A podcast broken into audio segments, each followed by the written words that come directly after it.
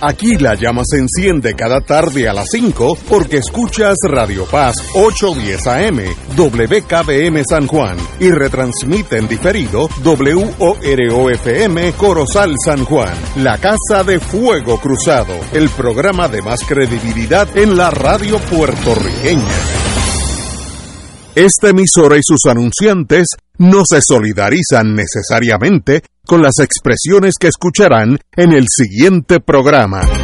Son las 5 de la tarde, hora de escuchar Fuego Cruzado, el programa de más credibilidad en la radio puertorriqueña, en las voces de Ignacio Rivera y sus panelistas invitados con su discusión política dinámica e incisiva de los acontecimientos más importantes del momento. Fuego Cruzado comienza ahora.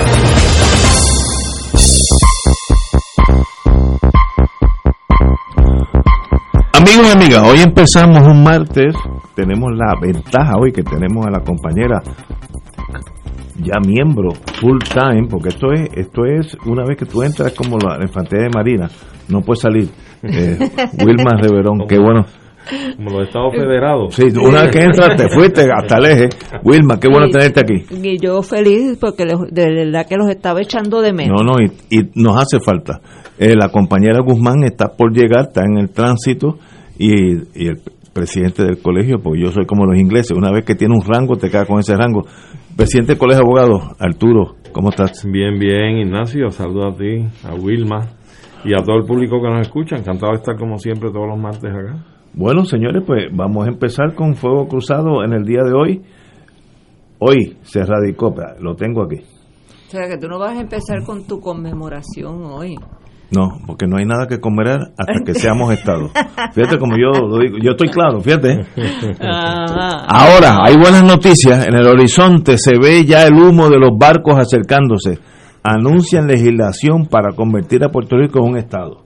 Cuando yo leo eso, tú no sabes el efecto que tiene. Ah, Me imagino. Te imagino, te imagino. Está como los nenes cuando esperan en la televisión que llegue la caricatura de Superman. Me, me imagino que te da que te da como un déjà vu Sí, ya, de ya, cada vez ya. que has visto los barcos acercándose Sí, echando sí. humo. Echa- Y después del humo vienen los cañones, tú sabes. Pero la comisionada residente de Puerto Rico, la amiga Jennifer González, y varios congresistas anunciaron la presentación de un proyecto de ley bipartita que cuenta con 51 coauspiciadores a fin de que Puerto Rico se anexione a Estados Unidos. La comisionada estuvo acompañada por los congresistas Darren Soto, Stephanie Murphy, la ex periodista María Elvira Salazar y el gobernador Pedro Perlice, gobernador de Puerto Rico. A preguntas de la prensa sobre el hecho de que la mayoría del pueblo no habla inglés, Pierluisi respondió, el asunto, cito, el asunto de inglés no debe ser un obstáculo para que Puerto Rico se convierta en Estado. Estoy de acuerdo con él. Cada vez, sí, sigo citando, cada vez vemos a más puertorriqueños hablando inglés y los niños y jóvenes cada vez más dominan el inglés. Es un asunto viejo. Se está argumentando asuntos que deben quedar en el pasado. Así que ya, la, la- el proyecto de legislación para que sea una legislación donde Puerto Rico decida si vamos a ser o no Estado, pero a la misma vez vinculante, que ese es el tranque, ya se radicó en el Congreso de Estados Unidos y ahora pues, ¿cómo se llama el, el, el- el congresista, el, el- el del demócrata que dijo, el, el speaker que dijo, Schumer. Schumer, Schumer, siempre se me olvida ese nombre.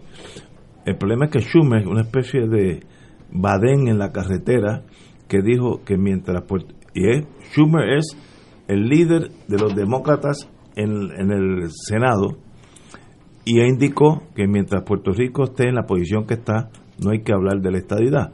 Así que si los demócratas, que son nuestros amigos, dicen que no se hable de eso, los republicanos ni te ocupe, pues qué fortuna tendrá este proyecto. Es, interesantísimo el, el- la, la presentación de lo que está sucediendo hoy en el Congreso de Estados Unidos. Ese es el humo de los barcos que tú decías. Ese es el humo, sí, Ah. no, ya se ve, ahí está, eso está ahí al lado. Wilma, diga usted. Pues yo digo, pues Eh, el año pasado, para el mes de febrero, Marilu Guzmán, Mariana Nogales y yo fuimos al Congreso de Estados Unidos en una ronda de visitas eh, organizadas por esos excelentes jóvenes compañeros puertorriqueños de BOT, Boricuas Unidos en la Diáspora.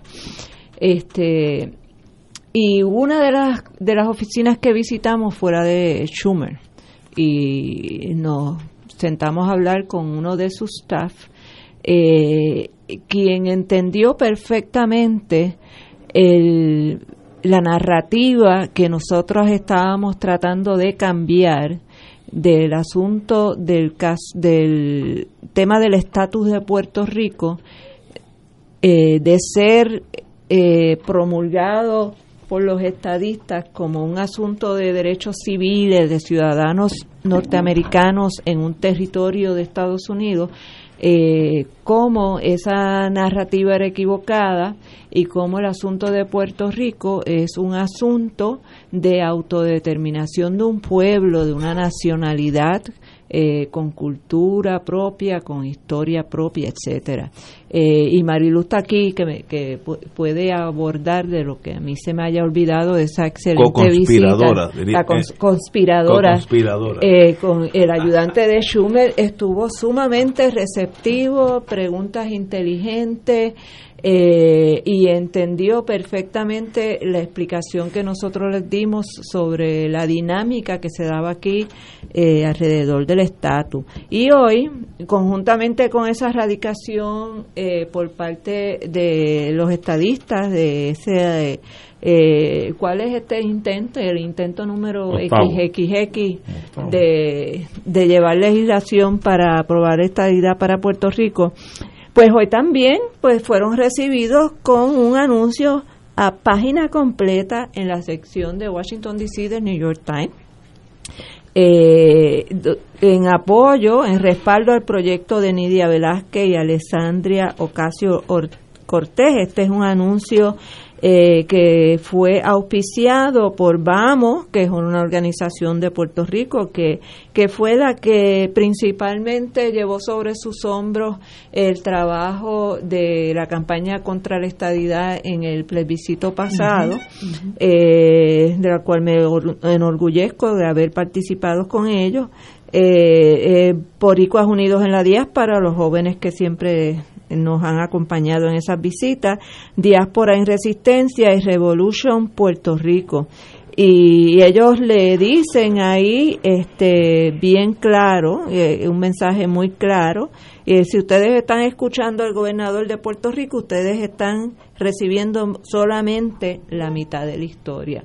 Eh, y ahí explican sobre cómo los cherry pick statistics, las estadísticas eh, escogidas eh, acomodaticiamente eh, que usan lo, el movimiento anexionista en Washington para promover la estadidad, como eso es, una farsa, este, invita a, a los estadounidenses a Let's Colonialism Together, ¿verdad? Este, eso en el contexto de hoy que es 2 de marzo eh, donde se cumple un año más de que en Puerto Rico fuera impuesta la ciudadanía estadounidense. Y en el próximo turno yo quiero leerle unos parrafitos de Trias Monge con relación a la adopción de la ciudadanía para Puerto Rico, porque me parece que es información importante que tenga el pueblo de Puerto Rico y que viene de una fuente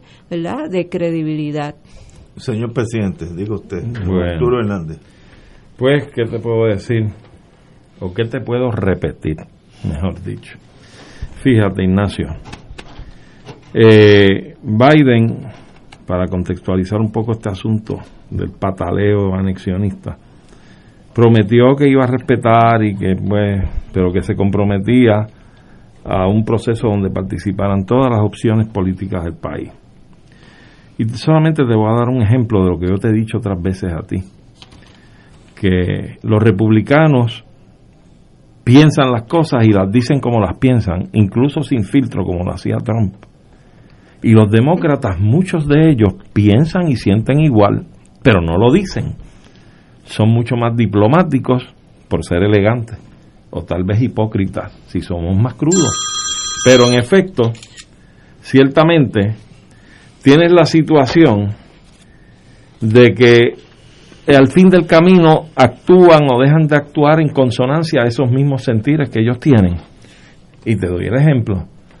Biden ha dicho, digo, hasta, hasta ahora podemos identificar el tramo de la carrera, ha dicho en su campaña que estaba en disposición de hacer respetar que eh, Puerto Rico disfrutara de los mismos pagos en el Seguro Social, esto del SIC, que está ahora mismo en disputa ante el Tribunal Supremo, y la casta política del país, una vez él gana la presidencia, le solicita pues retire la postura del gobierno de Estados Unidos en la apelación del circuito de Boston, que ratifica que hay derecho a cobrar ese dinero en Puerto Rico, pero Biden no lo ha hecho. La postura que asumió es el, el, personero del gobierno de los Estados Unidos en ese caso ha sido idéntica a la de los republicanos. Así que para que tú veas, como tú lo has dicho en otras ocasiones, el interés de esa nación es lo que va primero. No es el interés de más nadie. Es que está lógico. Pues claro. Entonces, el problema que tienen los anexionistas del país es que cada vez que empujan la estadidad, más se desacreditan y más invalidan su posición y su postura ante los norteamericanos. Me explico. En el 2012, alegadamente obtienen un 61% de la estadidad en el plebiscito en Puerto Rico. En el 2017, saben que de aquella forma amañada en que toda la oposición se retiró y no concursó en esa en ese planteamiento plebiscitario, ellos alegaron que adquirieron un 97% del electorado a favor de la bueno, Muchacho, ya si, si fuera por por ciento ya seríamos estados, ¿ok? Pero entonces el problema que ellos tienen es que hace unos meses atrás han obtenido el 52%. Entonces tú dices, pues la estadidad sigue perdiendo terrenos en Puerto Rico. Lo que hacen es decrecer, lo que hacen es empujar una opción que no tienen forma de validarla allí, porque cualquiera que quiera creerle el cuento a ellos, pues va a decirle, pero si la, opción suya lo que hace es que va para abajo, ahí menos, cada vez menos apoyan la estadidad, a menos que ellos traigan las estadísticas de otros años, entonces tienen que definirse cuáles son las verdaderas estadísticas, donde la estadidad ha sacado un 45, un 42, un 48% y ahora tienen un 52%. Así es que tienen un grave problema y además el problema medular yo creo que lo tienen en tratar de insistir que este es un asunto y que de derechos civiles y derechos humanos. cierto. Pues claro que no lo es. El problema es que todo esto está andamiado en falacias, en falsedades y mentiras. A este país tú te crees que cuando vaya a un proceso realmente definitorio, informado y educado y sepa el costo de la estadidad, que es la transculturación, que es dejar de ser puertorriqueño en cuestión de dos o tres generaciones, que aquí se acabó ya la puertorriqueñidad y la identidad nuestra, nuestro idioma, la lengua, la cultura, todo se va a diluir para hacer unos objetos y unas máquinas y además que vamos a estar expuestos a la, a la invasión de gentes a un territorio a un, a un territorio que se ha incorporado como Estado federado y vamos, cojamos el ejemplo de Alaska, Hawái, y sabemos la historia de lo que ha pasado allí. Así es que tú te crees que el país, con, conociendo eso al detalle, dándole los ejemplos, poniéndole la realidad como es, ¿tú crees que van a favorecer la estabilidad abrumadoramente? Cuando inclusive hay otras opciones de estatus político que pueden garantizar en términos de una asociación o un pacto unas garantías y unas cosas que a mucha parte de la población puertorriqueña les interesa, como la ciudadanía americana, el libre tránsito o flujo entre los Estados Unidos y Puerto Rico, la defensa común, etcétera, etcétera, la moneda común, todo eso puede ser objeto. Mira, ahora mismo tú tienes países como Panamá, donde, y la misma República Dominicana, allí circula el dólar junto a la moneda nacional. circula en Cuba. Y circula en Cuba, imagínate tú. En Ecuador también. En todos los países del mundo. Hay países que tienen su moneda nacional y el dólar también se admite como moneda en circulación. Hay países que sus ciudadanos tienen varias ciudadanías. Son naturales y ciudadanos de Panamá, pueden ser de, Estados Unidos, lo pueden ser de España, y conservan tres y cuatro ciudadanías. Hay varios países en el mundo que así ostentan ese estatus. De manera que si a Puerto Rico se le ilustra y se le educa sobre las opciones que hay, que pueden garantizarle asuntos de sumo interés para ellos porque le han enseñado que esos son los valores que, que, deben conservar. Yo puedo estar en, en, contrario census a esa expresión, pero hay que respetar esa, esa opción de los demás. Si entienden que eso deben conservarlo, pues mira, ilústresele que hay otras opciones para poderlo conservar, pero sobre todo conservar nuestra identidad nacional y nuestra ciudadanía puertorriqueña hay que parangonarla y llevarla a la sala de todas las naciones del mundo. Obviamente yo tengo que responder aquí al distinguido amigo y hermano, pero vamos a una pausa y regresamos con Marilu Guzmán. Vamos a una pausa. Fuego Cruzado está contigo en todo Puerto Rico.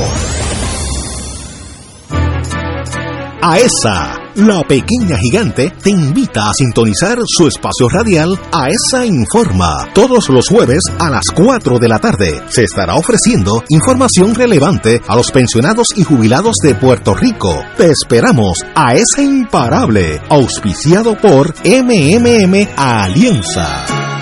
Radio Paz te ofrece el mejor motivo para levantarte temprano y disfrutar el comienzo de un nuevo día de lunes a viernes con Enrique Liboy y Radio Paz en la mañana. La dosis perfecta de noticias, deportes y éxitos musicales de todos los tiempos, humor y curiosidades, calendario de actividades y tus peticiones musicales por el 787-300-4982. Conéctate con el 810 AM de lunes a viernes con Enrique Liboy y Radio Paz en la mañana. De todo un poco, con Manolo Almeida, el más ameno en tus mañanas por Radio Paz 810 AM. De martes a viernes a las 9 de la mañana. Notas positivas, salud, ambiente, negocios y entretenimiento. De todo un poco. Martes a viernes por Radio Paz. ¡Estamos vivos! Todos los jueves Radio Paz y la Administración del Seguro Social te ofrecen un espacio informativo para orientarte y aclarar tus dudas sobre los derechos, requisitos y obligaciones para poder disfrutar de sus beneficios. Plantea tus preguntas por el 787-300-4982 y conoce antes que nadie los detalles concernientes a cambios y nuevas regulaciones, escuchando todo sobre Seguro Social con Víctor Rodríguez los jueves de 2 a 3 de la tarde por El obispo de Roma retoma su agenda aérea en el 2021 visitando Irak. Primera visita papal a ese pueblo. Y en Puerto Rico oramos por el éxito de dicha jornada de buena voluntad. Del 5 al 8 de marzo con el lema Todos somos hermanos. Su santidad tendrá un encuentro interreligioso en las llanuras de Ur. Visitará Mosul, Karagosh y celebrará la Santa Misa en el Estadio Franzo Iraní en Erbil. Los misioneros de Radio Paz 8 AM y nuestros radioyentes ponemos en oración el viaje apostólico del Papa Francisco, deseándole éxito en su misión y los frutos de esta histórica travesía. Y ahora continúa Fuego Cruzado.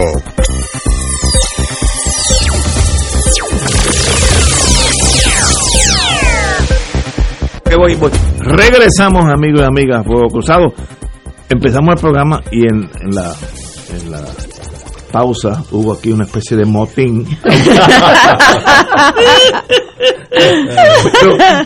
Bendito 3 a 1.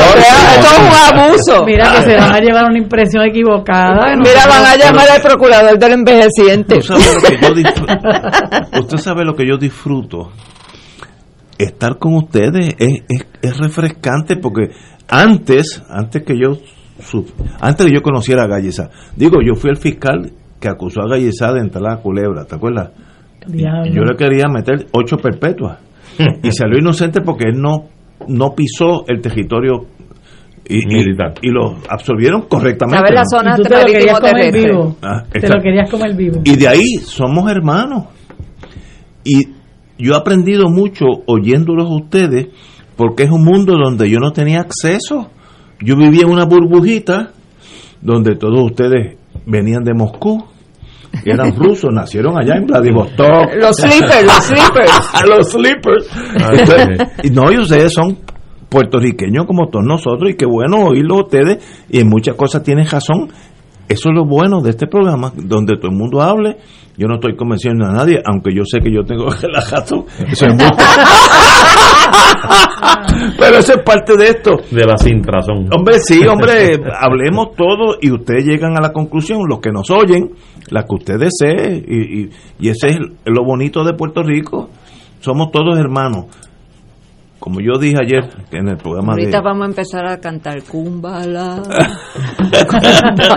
yo ayer en el programa de, de, de, los lunes que estaba con Chiri Martín, pues llegamos a esa conclusión que bueno que estamos todos aquí con visiones totalmente divergentes, pero somos hermanos y, y si tú entiendes eso, podemos dialogar uh -huh. y que y el destino, a veces el destino puede más que todos nosotros juntos, sí. let it be. Sí.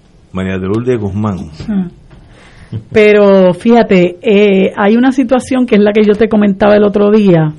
El hecho de que este espacio es de los poquitísimos donde personas como nosotros tenemos la oportunidad de expresar eh, lo que somos, lo que sentimos, lo que queremos, eh, que la gente escuche nuestro punto de vista. Yo tengo que decir que, la, que tristemente aquí hay medios de comunicación que le cierran las puertas herméticamente al independentismo. Eso es correcto. Y nosotros no tenemos y aquí no, aquí espacios no. para que no, no. se nos escuche.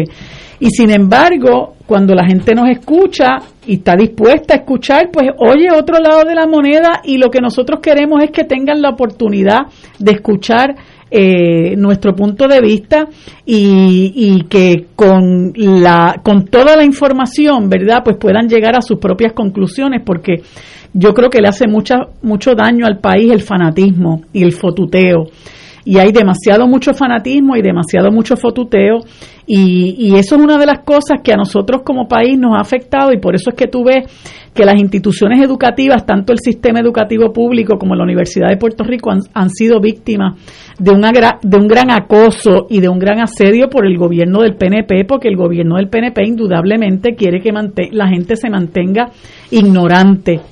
Y, y lamentablemente, pues eh, hay mucha gente con recursos económicos que compra medios de comunicación y entonces eh, los utiliza para eh, diseminar una línea editorial y por ejemplo personas como Arturo, como Mick, Wilma, como yo no tenemos absolutamente ninguna oportunidad de, de que se nos escuche y siempre estás oyendo las mismas voces eh, del bipartidismo rancio y, y, retrógrada.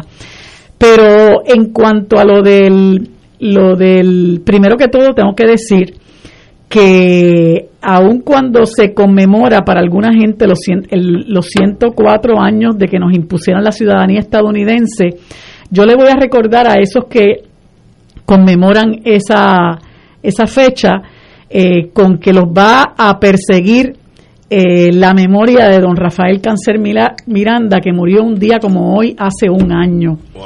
Así que eh, mientras ustedes conmemoran eso, nosotros conmemoramos la, la, partida de ese ser humano que fue un patriota cabal, que, que fue una reserva moral de nuestro pueblo, que es, que fue y ha sido inspiración para muchos de nosotros y que cuando usted me habla a mí de la ciudadanía americana, yo le voy a hablar de don Rafael Cancel Miranda, que es algo que él combatió toda su vida con un gran estoicismo, con una gran valentía, enfrentando al americano, como él decía, eh, con todo el temple que le caracterizaba.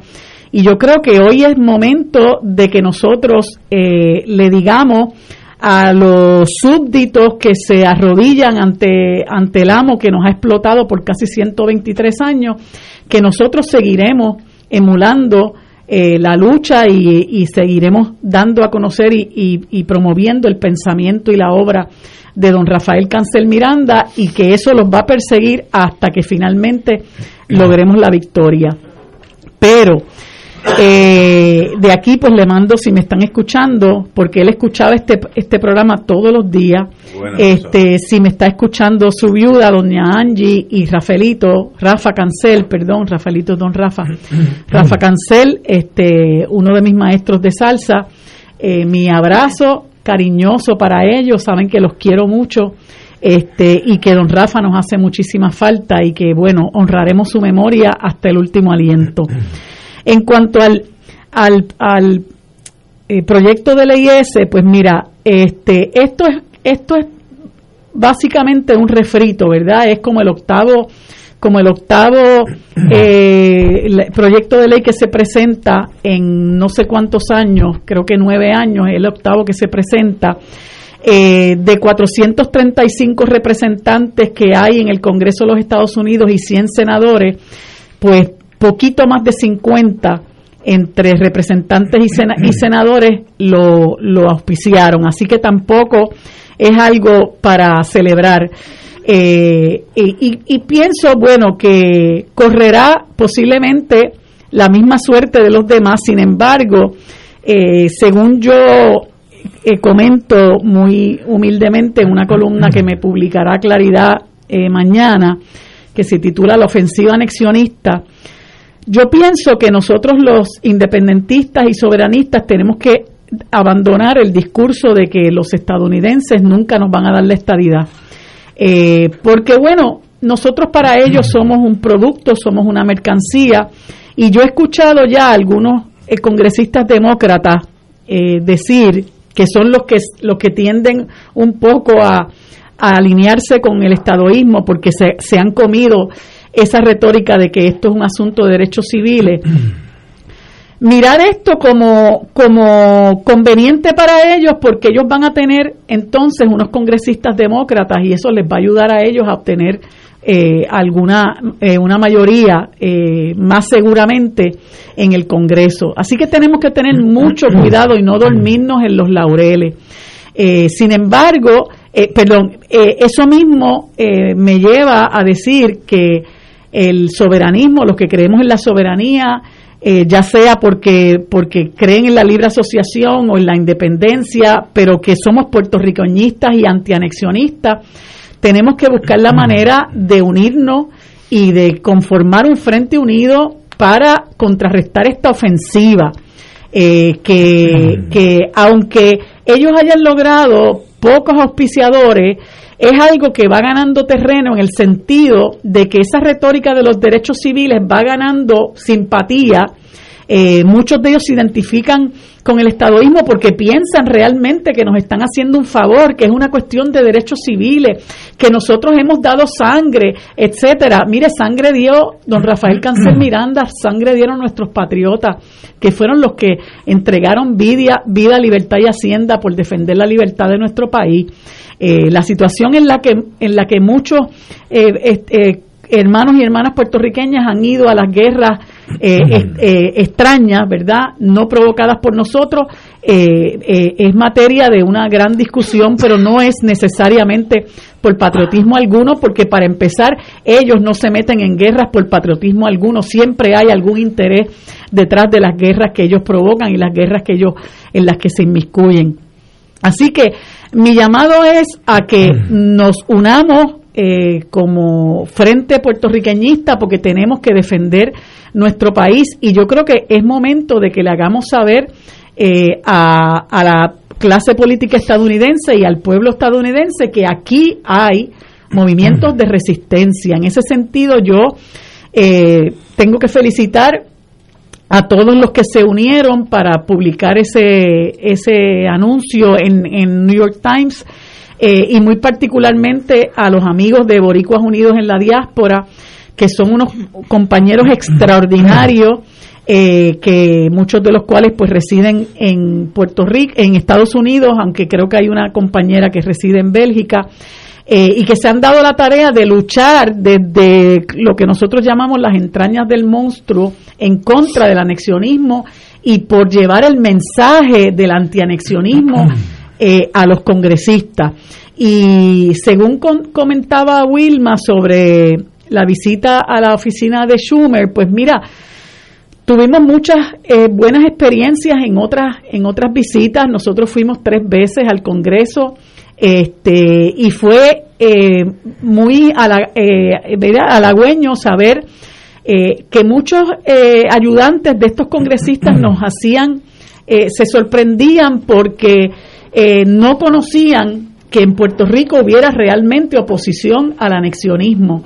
Eh, y entendían, ¿verdad?, el hecho de que no es un asunto de derechos civiles, que es un asunto del derecho a la autodeterminación de un pueblo que está ocupado por los estadounidenses, que fue ocupado militarmente, que todavía está ocupado y que nunca nos ha reconocido esa potencia, el derecho a nosotros eh, enfrascarnos en un proceso de autodeterminación, de serio, participativo y vinculante. De ahí que eso sea lo que están reclamando estos compañeros en, en ese eh, aviso, ese anuncio que, que publican en, en, el New York Times, que a nosotros se nos tiene que dar esa oportunidad. Y bueno, en el próximo, este, la próxima oportunidad, porque no quiero, ¿verdad?, quedarme con los topos por mucho rato, este, quiero, quiero abordar eh, una serie de falsedades de las que ha echado mano el movimiento anexionista para ganarse eh, el, el, el, el, apoyo de hermanos y hermanas puertorriqueñas y para ganarse el apoyo de congresistas estadounidenses, quienes dicho sea de paso, tenemos que saber que muchos de ellos han recibido billete largo. Esa gente recibe dinero para sus campañas y eso es algo que tenemos que tener bien claro eh, de por qué hay unos personajes eh, que están apoyando el movimiento anexionista, que no es ninguna eh, ningún afecto por el pueblo puertorriqueño, ni afán de hacernos justicia, ni muchísimo menos, es que sencillamente esa gente está a la venta y los anexionistas se han lanzado a comprarlo. Vamos a una pausa, son las cinco y media y regresamos con Fuego Cruzado. Fuego Cruzado está contigo en todo Puerto Rico. La tecnología avanzada al cuidado de su salud tiene un nombre. Advanced Imaging Interventional Center. Siempre con innovadores servicios en radiología diagnóstica y un personal certificado brindándole confiabilidad con resultados más certeros en todas sus pruebas. Ofrecemos MRI, tomografía computadorizada, angiografía digital, neuroradiología, sonografía y ahora con nuestro nuevo servicio avanzado de PET-CT para pruebas de alta eficiencia. Advanced Imaging, edificio Arturo Cadilla, Centro Médico San Pablo Bayamón, 269-2442. Fuego Cruzado, el programa de más credibilidad en la radio puertorriqueña, es ahora la tribuna abierta de análisis noticioso, con diversas perspectivas que exploran el trasfondo de lo que acontece a diario y cómo nos afecta. Escucha Ignacio Rivera y sus panelistas invitados de lunes a viernes en Fuego Cruzado en transmisión diferida a las 10 de la noche por Oro 92.5 FM. Cómprame un sistema solar y escúchame aquí en Radio Paz. Todos los viernes a las 4 y 30 de la tarde te espero para que me cuentes tus inquietudes acerca de placas solares con baterías. Comunícate conmigo, soy Luis Enrique, al 787-536-7938 de Solar Store. Cómprame un sistema solar. En Oro 92.5 FM, Radio Paz 810 y el Canal 13 estamos trabajando a tono con la emergencia que en estos momentos está viviendo Puerto Rico. Estamos ofreciendo nuestros servicios al máximo con el personal disponible según nos permitan las circunstancias. Si tiene un mensaje para ofrecer a sus asociados, clientes o personal, solo tiene que llamar al 787-349-7949. 787-552-0825 y nuestros empleados le comunicarán al personal de ventas para atender su necesidad. A nuestros clientes estén en comunicación con su ejecutivo o ejecutiva de ventas que continúan ofreciendo sus servicios como de costumbre. Recuerden los teléfonos 787-349-7949 y 787-552-0825.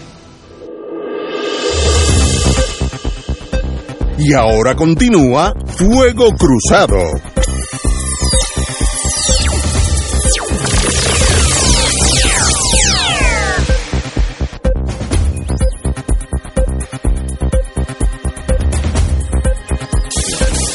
Regresamos, amigos, amigos. A las 6 de la tarde estará con nosotros, 6 y 5 más o menos, el señor secretario de Justicia. Vamos a hablar de la guagua blindada y toda su su reclamación de devolver el dinero, etcétera, etcétera. Yo estoy loco por hablar de él. Yo voy a asumir el rol del vendedor de la guagua por aquello inarguendo. A, ver si llegamos a un acuerdo y transigimos el caso. Lo que pasa es que el único culpable no es el vendedor de la guagua. Pero ahí estamos. Pero anyway, eh, Marilu, te voy a hablar en torno, y ustedes tres pues sé que son independentistas, etcétera, pero ¿qué se tiene que hacer si uno es independentista para tener el apoyo del pueblo en torno a los ideales de ustedes? Porque ustedes se mueven en un mundo donde cada vez eh, el independentismo claro, independentista clásico, es más y más reducido. Hay un Victoria Ciudadana que no sé para dónde tira. Hubo un, partido independentista puertorriqueño que dijo, no, esta, vez no vamos a hablar de estatus, sino que vamos a hablar de manejar el país, lo cual sacó siete veces, ocho veces más. Entonces, ¿dónde está el pueblo en torno a un movimiento de decirle a Estados Unidos, mire señores, ya es tiempo que nos dejen ir y si se lo piden, se lo van a dar. Yo conozco los imperios. Si se lo piden, se lo van a dar porque le conviene al imperio. Así que yo, yo, mira, la ley de gravedad y los imperios son idénticos, siempre piensan igual. ¿Qué es lo que le, viene, le conviene al imperio francés o el inglés, eh, español? Lo que le conviene al imperio, eso es lo que va a hacer. A Estados Unidos, en torno a Puerto Rico, le conviene mantener esta colonia eh, en el Caribe, que ya no es ni importante, eh, cuando ya no hay la Guerra Fría, no hay bases militares. La única base militar en Puerto Rico, para increíble que para aquellos que tenemos una que otra cana, la única es la de la Guardia Costanera, que es la única base activa, que son 200 muchachos los que están velando en las boyas y que no se ahoguen a nadie, y uno que otro drogo, pero eso es aparte. Este, pero no, no hay base, aquella cosa de Raimi Air Force Base, que era Strategic Air Command, Roosevelt Road, donde a una base de submarinos nucleares, eso ya es historia. Así que, de Buchanan, que habían traído el Southern... No, se fueron, se fueron. Ya se Southern Command está en, al norte de Orlando, por allá. Southern Command. Pero así que el, el valor militar no existe. El valor comercial, pues mira, sin, con o sin el estatus actual, las tiendas estarían aquí. Yo hace mil años, o sea que yo tengo unos cuantos años, tú, yo era abogado para unas cosas específicas de Kmart y tuve que ir a Detroit, donde era, para mi sorpresa, la headquarters de, de Kmart. Y Kmart tenía en Brasil más de 400 tiendas Kmart. yo me dije, pero porque las tenía en una pantalla, yo las vi digo, el imperio se mueve a pesar de, los estatus, eh, es cuestión de dónde yo puedo manejar mis negocios. Por tanto, Kmart o Sams o lo que sea estarían en Puerto Rico si les es conveniente. Si no los convenientes se van, aunque sea Estado. Ese es el mundo capitalista. Entonces, los ideales de ustedes, yo, yo los veo chocando con la realidad de todos los días. El caminar por ahí, yo no veo a nadie hablando de paso ni, yo soy justo, ni, no veo a nadie hablando sobre todo la juventud, ni de la independencia, ni de Lela, ni la estadidad, existiendo, viviendo lo mejor posible y tal vez tengan razón esos jóvenes, pero no veo movimiento para ningún lado, excepto el status quo que es fatal para todos nosotros. El, primero que se queja del status quo soy yo. Vamos a tirar los topos sobre la mesa, pero es que no hay nadie que los tire.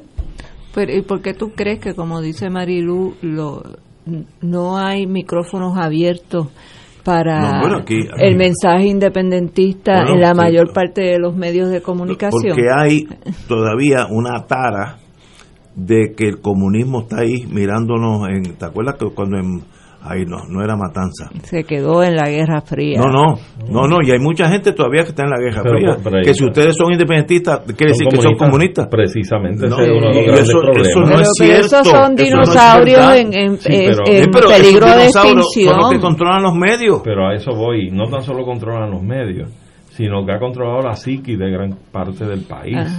Y sobre todo las generaciones pasadas, generaciones que todavía respaldan numéricamente en forma mayoritaria los partidos tradicionales que están en desquebrajamiento total. esa, esa psiqui siempre ha sido víctima bien fértil del cuco y de la criminalización contra la independencia. Sabemos que producto de la Guerra Fría, y eso se, se generalizó en Puerto Rico, yo recuerdo cuando yo era niño que yo, joven, jovencito, yo hablaba de asuntos de independencia del país y demás, y a mí mi madre, mis tíos me decían, muchachos, no hables así, que no te escuchen. Pues si te escuchan vas a tener problemas. En años había Pues miedo. Claro, y se levantaban carpetas pero es que, y se pero criminalizaban. es que la realidad ahora es otra. Es Y- otra. Y- y y Ignacio lo mencionó, eh, los jóvenes no están hablando del estatus. De nada. De- eh, no están hablando del estatus, hablan de muchas cosas. Sí, sí. Los jóvenes hablan de agricultura, hablan Sí, de medio ambiente, hablan de Ciencia. eh, eh, Eh, hablan de ciencia, hablan. El no. estatus es inexistente. pero pero la forma en que ellos eh, el- los proyectos que ellos desarrollan son proyectos que son cónsonos con aspiraciones soberanistas. Y ellos en, en sus proyectos buscan eh, El ser concept. hegemónicos eh, ser independientes no depender de gobierno. Eh, son autogestionarios este son eh, proyectos basados en la afirmación nacional puertorriqueña eh, y esa es la generación que está haciendo el país y está ese, haciendo es, los cambios. ese es el que está haciendo los cambios en el país lo, lo que lo, lo- tú, tú vas Pero hacia la independencia. yo es que, el, es que el, el resultado natural de lo que ellos están haciendo no es otro que la independencia, Correcto. porque son proyectos que De te, que te liberan de la coliona- col- colio- colonialidad, Ah, de la colonialidad. colonialidad. Este, eh, son proyectos que te, que te hacen sentir eh, apoderado de tu destino, de tu capacidad de crear, hacer, ejecutar, desarrollar eh, y de poder eh, ser autosuficiente.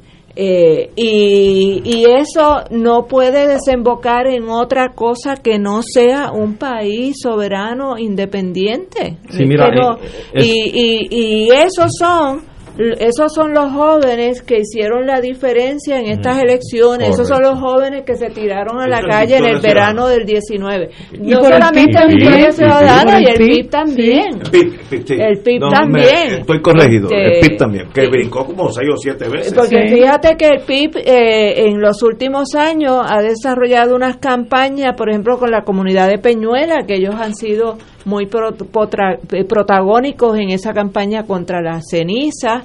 eh, y, y, y, donde quiera que tú te metas en una lucha ambiental, tú vas a encontrar eh, las organizaciones independentistas mano a mano y me alegro que de manera este que no pretenden arrogarse el protagonismo que era era eh, fueron los errores de los años 70 Claro. que, que nos creíamos que éramos la vanguardia del pueblo y que nosotros íbamos a dirigir al pueblo no no no el pueblo es el que te dirige a ti el que te dice para dónde que tenemos Y, que ir y en eso se Y- está rompiendo esquemas. y en eso se está rompiendo esquema porque eh, se nos integramos, y digo porque yo también soy parte de esa lucha, nos integramos como uno más y con el oído eh, siempre atento a qué es lo que tienen que decir las comunidades. Y esa es otra forma de trabajar, una forma de trabajar horizontal, sin mesía, sin líderes únicos este y, y todos esos son paradigmas de cambio que han venido desarrollándose en las últimas décadas desde las huelgas estudiantiles de la forma de organizarse y todo eso ha ido desembocando a lo que es hoy ya eh, un sector importante de esta población de millennials que ya están en sus 30, ¿ah? no son ningunos niños. Eh, y, y los que vienen detrás, este, que, que son los que están haciendo patria todos los días y, y sin estar... eh, eh, y lo que pasa es que en este país lo que sale en la prensa es siempre que lo negativo, eh, lo que los jóvenes hacen mal, los jóvenes delincuentes, pero, eh, este, pero, lo que los jóvenes hacen bien no se le voy a decir yo que miro, no se informa. Yo que miro del, del otro lado de la trinchera. Si uno es estadista, vamos a partir de esa premisa. Y usted lo es. Lo más preocupante para un estadista bona fide es que la tónica del independentismo ha cambiado 180 grados. Antes, que era fácil combatirla, era los americanos son malos, Estados Unidos nunca ha hecho nada bueno, si invitaron la, vacuna de, la polio por algo malo fue, eh, si hubo un territorio en Bolivia es culpa de los americanos. Era una cosa antiamericana y los últimos años esta nueva juventud, endosado por Dalmao, del PIB, es user friendly, somos todos hermanos, no nos odiamos, ustedes son buenos, nosotros también, y queremos otra ruta. Esa ruta es mucho más peligrosa para el estadismo, estoy hablando del otro lado, que la de enemigo, porque el enemigo es fácil. El enemigo yo tengo la fuerza. Si, si es cuestión de tanque contra tanque, yo gano. Y esa ha sido la historia de las últimas décadas. Por eso es que se exacerban los Luis, David Colón y la, y la premisa inarticulada. Eh, es, precisamente porque yo me acuerdo cuando Tato salió eh, cuando Carmen Yulín ganó la primer cuatrienio, que Tato fue nombrado director de planificación y urbanismo, que por cierto vamos a tener a Tato aquí más tarde. este, yo me acuerdo, y que esto fue lo que llevó a, Tato a renunciar, fue precisamente el caso de, de Tierra. este, eh, y yo recuerdo que Luis David Colón es, eh, estaba histérico por las redes como que el movimiento independentista nacional astosiano había tomado este la capital. este y estábamos y, estaba azotando a, las huestes eh, anexionistas de que tenían que activarse porque nosotros representábamos un peligro que eso era una cosa y esa es la razón también por la que nos cierran las puertas porque nadie quiere escuchar lo que tiene que decir Wilma lo que tengo que decir yo. Yo no voy a los a los a los foros a comerme los niños crudos. Yo voy a decir las cosas como yo las veo y la gente escucha y dice, caramba, tiene, tiene, tiene mucho sentido, eh, pero ese es un discurso que al que al que quiere mantener el control sobre el país y que quiere mantener el presente estado de cosas, no le conviene que la gente escuche. Y entonces, pues por eso es que nos cierran las puertas, porque somos realmente una amenaza y ellos no les conviene que la gente escuche lo que nosotros tenemos que decir. Pero, a mí me dejaron de publicar en el vocero. Por algo será Vilma. Y a mí me, y a mí me invitaban a, a, mí me invitaban a un canal, a un a mí me invitaban a un canal, no voy a decir cuál, a una a un noticiero y yo iba por lo menos una vez a la semana y después de cierto tiempo nunca me volvieron a llamar. Y en ese canal no tienen un solo un solo analista independentista, uno solo. En Italia se dice, ah, antes lo sabía en italiano, ahora se me mezcla con el español. La rosa es más poderosa que la espada. Es un dicho italiano que tiene una profundidad bárbara en, el, en, el, en la comunidad mundial. Si el, si el independentismo deja de ser antiamericano, como dije, si inventaron la vacuna del polio, algo malo se traían esos americanos porque todos deben ser eh, eh, eso eso fue hasta así. pero hasta los otros días no no nosotros los estadistas lo percibíamos así. bueno bueno pero vamos pero vamos a contextualizar pero, eso ha ido cambiando ah, y hace que ese movimiento sea más aceptable aún para los estadistas porque no es antiamericano. Porque es real, porque nuestra familia, mira, la mitad de mi familia son norteamericanos residentes pero en más allá Estados de Unidos. Pero no es, pero no es la familia que nunca han vivido en Puerto Rico, es que es, que es el proceso natural. Óyete los discursos hace 10, 15 años del, y más, y más, y más. Era anti, o sea, si, si matamos la nación americana, el mundo no habría hambre, no habría terremotos. Pero, perdón eso, eso, es de la época de fuego, fuego, el mundo está en llamas, fuego, fuego, exacto. Bueno, pero, perdóname, pero, pero, pero, perdón un momentito, pero, vamos a contextualizar esto, vamos a pues contextualizarlo. El independentismo fue objeto de persecución, asesinato, encarcelamiento, sí o no. Fuimos objeto de conejillos de India para probar aquí armas químicas en el yunque, eh, la gente la pastilla las pastillas anticonceptivas, la esterilización masiva de las contra el pueblo de Puerto Rico se, se acometieron actos criminales y sobre todo contra el pueblo independentista. Así es que esa era la reacción natural del independentismo también. Entonces vamos a contextualizarlo. Aquí mataron gente, encarcelaron gente, persiguieron gente. Están, están de acuerdo conmigo. Claro. Que el, que ha habido un cambio, el user-friendly approach es mucho más eh, certero, mucho más productivo para el independentismo que el, el yankee tenemos que matarlo. Claro, pero déjame concluir esto. Si entonces, a partir de un momento dado, hay un reconocimiento mutuo de seriedad, de respeto, la brújula cambia. La brújula cambia. Nosotros, tú eres mi vecino y me has entrado a palo y yo voy a reaccionar de que tú eres un bárbaro y contigo, contigo hay que acabar. Eso pasó. Pero, ah, pues eso pasó. pero si tú empiezas a respetar, es decir, no, si yo reconozco que tú eres quien tú eres y cómo tú eres. Y bueno, pues nosotros podemos tener una buena relación. La, la causa de eso, y yo fui parte de ese mundo, much to my regret. Me lo imaginé, sí. Es que en aquellos años la Guerra Fría era el comunismo contra América y no había reglas del juego. Las cosas que pasaron, no en Puerto Rico, porque esto es una joyita, en África, en África, allí murieron millones de personas por unos ideales, o está conmigo o está con el otro. La operación Cóndor en América por tanto, pero eso pasó, eso pasó. Ahora estamos holding hands, agua, ah, pasemos la página. Pues claro. Pero hay gente de los míos y de los de ustedes que se han quedado atrás. Sí, Y hay gente que todavía, si ustedes van a la radio, van a convertir esto en una república islámica, islámica comunista. Fíjate lo que te estoy diciendo. Pero son un reducto cada vez más. es que cuando se hizo la agenda del Junte de Mujeres, fue tan importante el poder ir a hablar en el Congreso de Estados Unidos, cara a cara, de tú a tú. Porque ven que no es, no es Ho Chi Minh, tú sabes, suave. Aquí no se va a poder hacer la independencia sin entrar en algún proceso bilateral eh, con Estados Unidos, porque hay cosas que hay que resolver, hay propiedades, hay este, daños que hay que reparar, hay este asuntos de ciudadanía que hay que y hay, y hay intereses que todavía van a subsistir y que tenemos que pues sentarnos a negociarlos.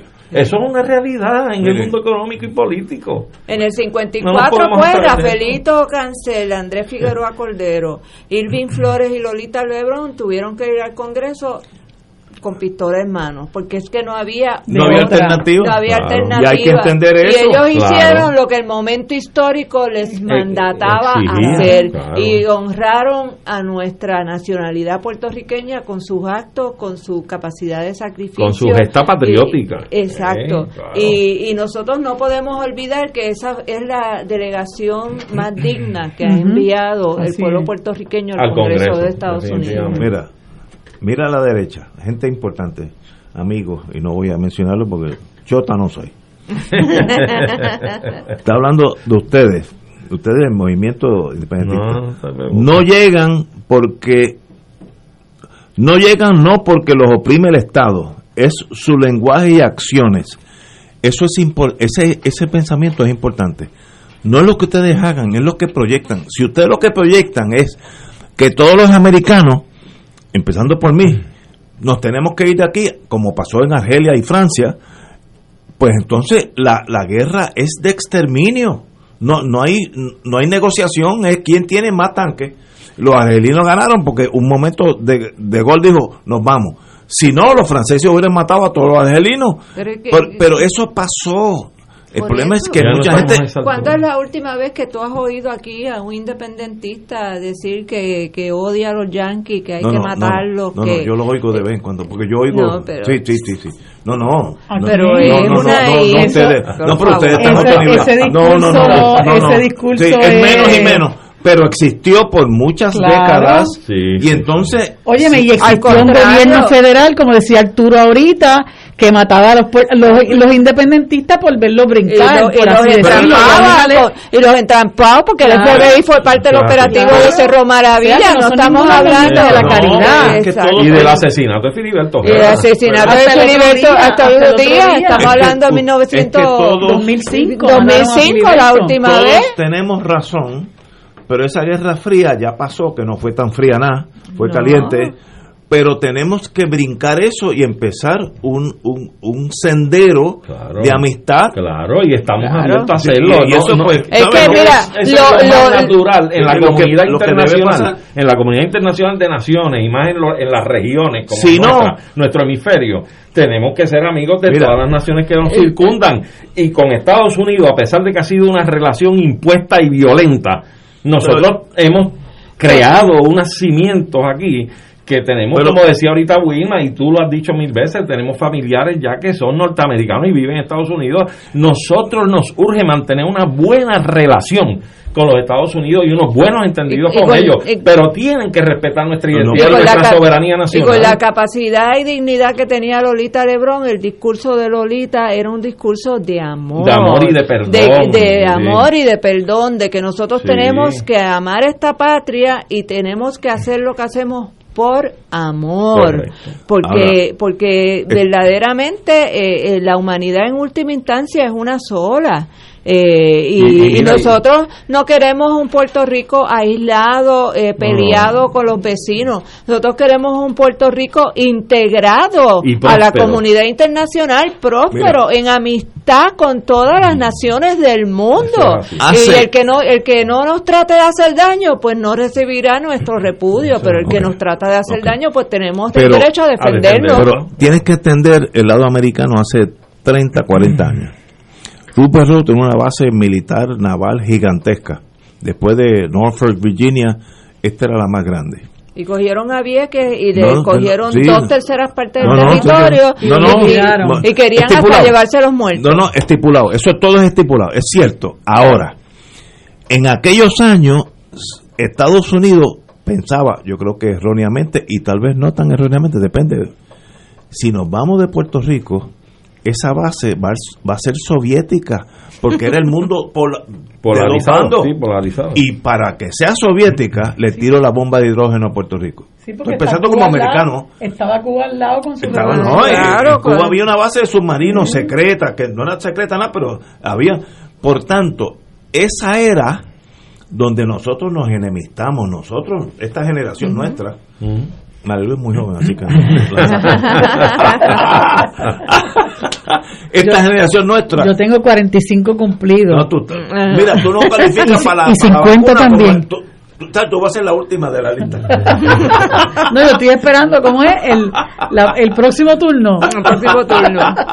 pero pero tenemos que comprender que esos odios tenían una un racionamiento que era ah, ¿te acuerdas? en Estados- Vietnam el domino theory si dejamos a Vietnam va a caer Camboya va a caer Exacto, Birmania va a caer eh, Malaya va a caer Kissinger, Singapur y van a llegar a Australia Kissinger. Y cayeron los norteamericanos en la ¿No? sí pero ese era la- que era erróneo Claro. pero ese mundo generó unos clases de odios, ahora brinco a Puerto Rico, entre nosotros mismos, que todavía hay unos oldies que tienen... Sí, hay- eso hay que echarlo a pérdida. esa Son, gente. son unos reductos, cada Sí, vez son sí, menos. ah, cada más chiquitos menos. porque se están muriendo. Sí. Igual que el exilio cubano en Miami. Cada día hay menos exilados envenenados. pero- pero así, es- así también los hay los Dávila Colón y los de extrema derecha. Sí, pero sí, pero sí. eso es una minoría hoy en día. Por eso, Los no lo estadistas son user friendly. Yo no Mírame sé qué a mí, minoría a nice guy. Y Mira. ustedes, ustedes yo no lo, yo no estoy mirando con miedo que vayan a ejecutar a mis nietos. No, no, Eso no, va a pasar. Mira, la, la alusión que hacía ahorita- antes era así. Sí, antes era así, pero la alusión que hacía hace unos minutos Wilma sobre el espíritu y la bondad de Lolita.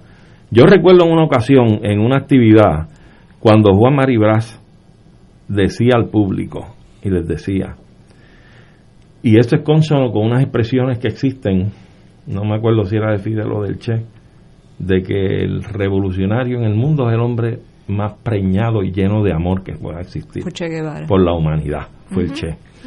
Y recuerdo que Juan Maribra decía al público, nosotros no somos ni fanáticos, ni somos locos. Nosotros somos gente que respetamos a los demás y somos gente que tenemos que dar amor porque no es- lo que nos mueve es el amor por la patria. Y decía, si usted en su vecindario, el vecino suyo es un republicano PNP y cae grave, el primero que tiene que estar allí, brindándole auxilio y haciendo lo que haya que hacer para salvar esa vida, es usted. Si usted es un socialista o es un independentista, usted es el primero que está llamado a tener que estar allí. Es una obligación moral. ¿eh?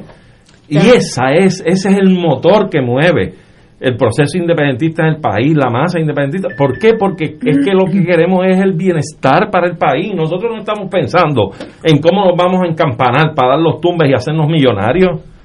Aquí ha habido muchas críticas en el pasado de que se le ha dicho al Partido de la Independencia que ha vivido siempre del fondo electoral. Y yo los repudio porque digo que lo que han hecho en todo caso por mantener una franquicia electoral y la independencia al frente, lo que han hecho es subsistir con ese fondo. Porque si estuvieran por la libre, serían gente de mucha capacidad económica por los talentos y la brillantez que tienen. Señores, tenemos que ir a una pausa y regresamos con el señor secretario de Justicia y vamos a hablar de carros blindados. Me gustaría comprarlo. Si me lo dan por un precio, yo lo compro. Vamos a una pausa.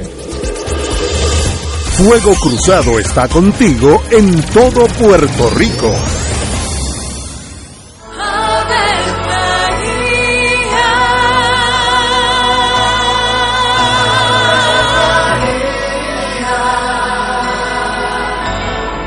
El ángel del Señor anunció a María. Y ella concibió por obra del Espíritu Santo. Dios te salve María, llena eres de gracia, el Señor es contigo. Bendita tú eres entre todas las mujeres, y bendito es el fruto de tu vientre Jesús. Santa María, Madre de Dios, ruega por nosotros pecadores, ahora y en la hora de nuestra muerte. Amén. He aquí la esclava del Señor. Hágase en mí según tu palabra. Dios te salve María, llena eres de gracia, el Señor es contigo.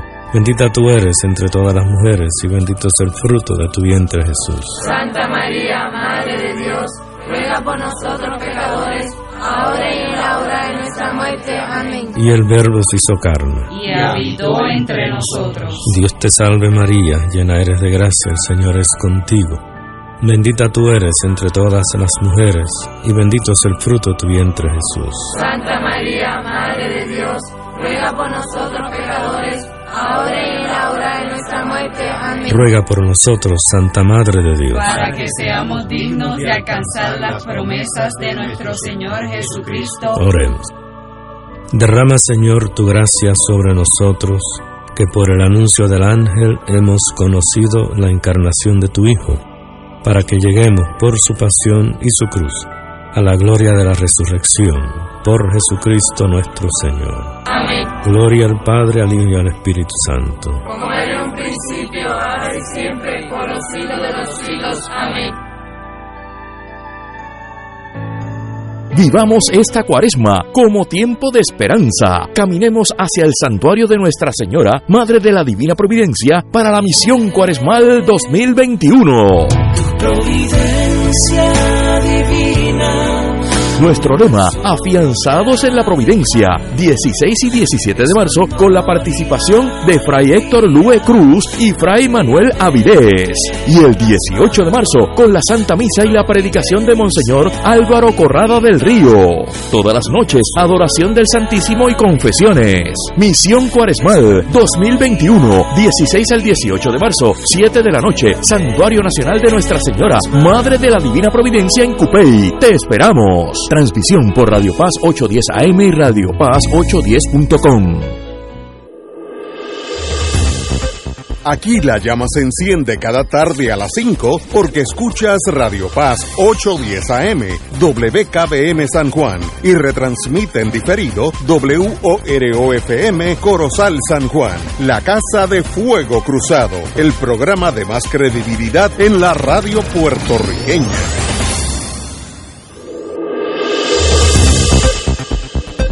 Y ahora continúa Fuego Cruzado. Regresamos, amigos y amigas. No sé si tenemos al señor secretario de Justicia en la línea. Muy buenas, señor secretario. Buenas tardes, Ignacio. Para Saludos. Para nosotros ¿Con quién- un privilegio. ¿Con quién estamos a- ¿Quién están ahí? Aquí está doña Wilma Reverón. Ave María, Wilma, ¿cómo tú estás? Saludos. Más bien, ¿y tú, Domingo? Eh, compañeros, compañeros Hace- de la Escuela de Derecho. que conocemos a, a la licenciada Wilma Riverón. Unos añitos nada más, ¿verdad? Sí. 74, 74. eh, Arturo Hernández, presidente del Colegio de Abogados, hace unos años. También. ¿Cómo estás, Domingo? Saludos, un abrazo. ¿Cómo está? ¿Todo bien? Bien. Y, y María de Lourdes Guzmán, pero está fuera del, de, de la, de la cabina. Así que Pero bienvenido. también, también, también tenemos este bueno, este, amistad con ella y buenos recuerdos. Para nosotros, señor secretario, un privilegio que nos, que nos esté aquí con nosotros. Vamos a hablar de la guagua blindada. Eh, en- me enteré por la prensa que radicaron una demanda de cobro de dinero por la guagua blindada, donde hay, para general, 225 mil dólares, 224 mil 100 eh, dólares desde, el mil- desde el 2018, que eso se ha ido a la nada y, y no tenemos ni el carro, y ustedes radicaron una, una demanda. en cobro de dinero. Mi primera pregunta como abogado, en el contrato de compra no se estipuló la jurisdicción. Estoy pensando como, como si fuera Se estipuló abogado. la- Ajá. estipuló la jurisdicción en Texas y, no y la ley aplicable la de Texas. Entonces, La pegué ¿por de carambola. Sí, sí. En- sí, sí. Ese- esa es la cuestión de umbral a entrar en este caso. Y por eso es que radicamos la radicación, eh, una cita declaratoria para que el tribunal resuelva que habiéndose violentado la ley de negociaciones con bienes públicos, la reglamentación de la y trabajo de bienes públicos, la eh, cláusula y procede que se inclusive en Puerto Rico bajo la ley de Puerto Rico. Hay unos casos donde esa cláusula se da por, por no puesta si ahí intervienen unos como este fraude, contratos leoninos, etcétera. Así que eso no es tan tajante, pero eso No, está no, ahí. y, y sobre todo eh, en este caso en particular violentó, o sea hay una, hay una posición legal que establece va va a ser un adelante en efectivo este tiene que haber o una fianza o una dispensa para la fianza en este caso no hubo ninguna de las dos Ok, pregunta. eh, ¿En qué se basan ustedes? Estoy tratando de simplificar para solicitar la devolución de ese dinero. Bueno, número uno, que siendo el contrato nulo porque no se cumplió con una ley que, que, lo- que es requisito para la vía de Estado, pues de la resolución del contrato y la devolución. Lo otro es que el gobierno de Puerto Rico, aun cuando haya pagado, pagó algo indebido porque la ley se permite llevar a cabo ese contrato. Y tercero, que es cumplimiento como tal, es que a pesar de haberse salida de la, de la actividad a que había aplicado el de Puerto Rico, nunca se le ha hecho entrega el vehículo a pesar de sobre 50 gestiones que están esperando la demanda. Ahora, ok, pero tengo, ahora estoy abogado del lado contrario, inarguendo. Eh, esa, esa guagua, según la prensa, estoy hablando de hearsay, prueba de referencia, ustedes, cuando digo ustedes, el Estado le solicitó que le hicieran otros cambios, eh, no sé cuáles, y eso se debe. ¿Eso es correcto? Según... No. No, ok, ok. Fue un cambio de esto. No hay ni una sola constancia por escrito de cambio alguno. Tan es así, para que los amigos y amigas de Fluxo, en un momento sale esta demanda, lo, se- lo que se compró era, una suburba. En un momento dado, eh, uno de los, de, de los directores de la corporación dijo, mira, de eso va a la guagua, y tú te una esta, una guagua distinta, claro. Eh, eh, señor secretario, usted está entrando entrecortado, tal vez si se mueve hacia una ventana, no, Sí, porque no se eh, sería mucho más fácil. Ahora, ¿Me oyes ahora? Me- mejor ahora, Sí, mucho mejor. Yo le iba a sugerir que se moviera hacia, hacia la izquierda, que se No, a la derecha. Tranquilo, acuérdate que, mira, acuérdate que yo muchas veces me, me, me movía con David no lo diga alto. Ahora, ahora. No, ese, ese, ese era mi hermano mayor en paz descanse. Ahora, señor secretario, Muy si, bien. si el Estado, cuando digo usted, usted representa el Estado. Si el Estado pagó por la guagua, ¿qué detiene, what on earth detiene a que el que tiene la guagua no se la entregue a ustedes? Mira, es que... ¿Misterio? No, no ni, ni contestan llamadas, este, un día dicen una cosa, otro dicen otra cosa. ¿Pero quién tiene la guagua? Pues el, el No Texas. se sabe. Ahora, ahora mismo se supone que sea este Texas eh, eh, Armory Corporation y, ni- y uno cuando lee la demanda y, lo- y examina lo que ha sucedido no se sabe ni quién tiene esa guagua ni dónde está. Pero entonces, eh, a a la luz de, precisamente a la luz de estos hechos, Domingo, yo pregunto, y a la luz, y a la luz de la reglamentación que aplica, ¿verdad?, en el manejo de fondos públicos en el país, la pregunta, ¿habrá ustedes habrán identificado en el departamento que se hayan desembolsado fondos públicos indebidamente, por no decir negligentemente? Tan pronto, tan, tan pronto me, se me refirió a mí este, este caso, que fue a finales de enero, este, yo le referí el caso tanto a la división de litigios generales como al, de- a la integridad pública. Entonces se está investigando a nivel criminal y a nivel civil, obviamente, pues yo quería dedicar eso lo antes posible, pues yo no quiero esperar que esto siga pasando el tiempo. Claro. Ahora, ¿y, y, y cuál es el problema de que el que tenga la guagua se la entregue y se acabó el caso? No, va que inclusive ya esa guagua no va a tener el valor por el cual se adquirió. No, la garantía se ha ido a ajuste. También. Probablemente, yo no sé si esa guagua eh, existe porque cuando cuando te ofrecen a ti una guagua de otra de otra marca a, cambio de la que tú compraste, ¿qué, qué ha pasado? No, no. No, no. Eh, no, no, no, no sabía eso. Eh, explique eso de nuevo, porque eso es nuevo. Sí que le ofrecieron Bueno, una que- que Cadillac. Cuando en un momento dado llama llama, una, llama un funcionario a preguntar por, por la guagua y dice, mira, eh, este yo no sé dónde está la guagua, pero la suburban. Pero si tú quieres, yo te, tengo aquí una escala que te la doy. Una Escalade Cadillac. Ah, pues quiere decir que, que salieron de la guagua que Probablemente. es de No nosotros. se sabe, no Ah, se no, sabe. pues entonces ahí hay un después dan pro- otras explicaciones. Ya eso es otro matiz. Ahora, se- me escriben como yo, el problema que uno tiene en la vida es que uno es abogado. Me escriben los abogados y me preguntan si la compañía de la guagua va a alegar falta de jurisdicción porque no hay contactos mínimos con Puerto Rico. Esa va a ser No, una contacto- alegación. no, contactos mínimos, co- contactos mínimos hay porque se hizo un negocio en Puerto Rico. Pero eso no se contacto hizo en Texas. Eso no se hizo en Texas. Es que no, no, no sé. Estoy, No, no, no, no, no, o sea, el, Ah, contacto bueno. mínimo se, se hizo porque se hizo un negocio con bien- sobre bienes en Puerto Rico. O sea, ¿cómo llaman? No, no en Puerto Rico, sino en Puerto Rico con el gobierno de Puerto Rico. El contacto está. Ahora, viene, como yo fui fiscal, usted me conoce en mi vieja andanza, y no habrá habido un acto criminal de alguien en Puerto Rico decir, yo contrato a la compañía X, General Motors o lo que sea, a cambio que tú me des un finder's fee de 15 mil, 20 mil dólares. Eso es más que probable, porque yo conozco el mundo como Y- es. y a los muchachos. Y eso es un acto criminal, eso no tiene nada que ver con la guagua.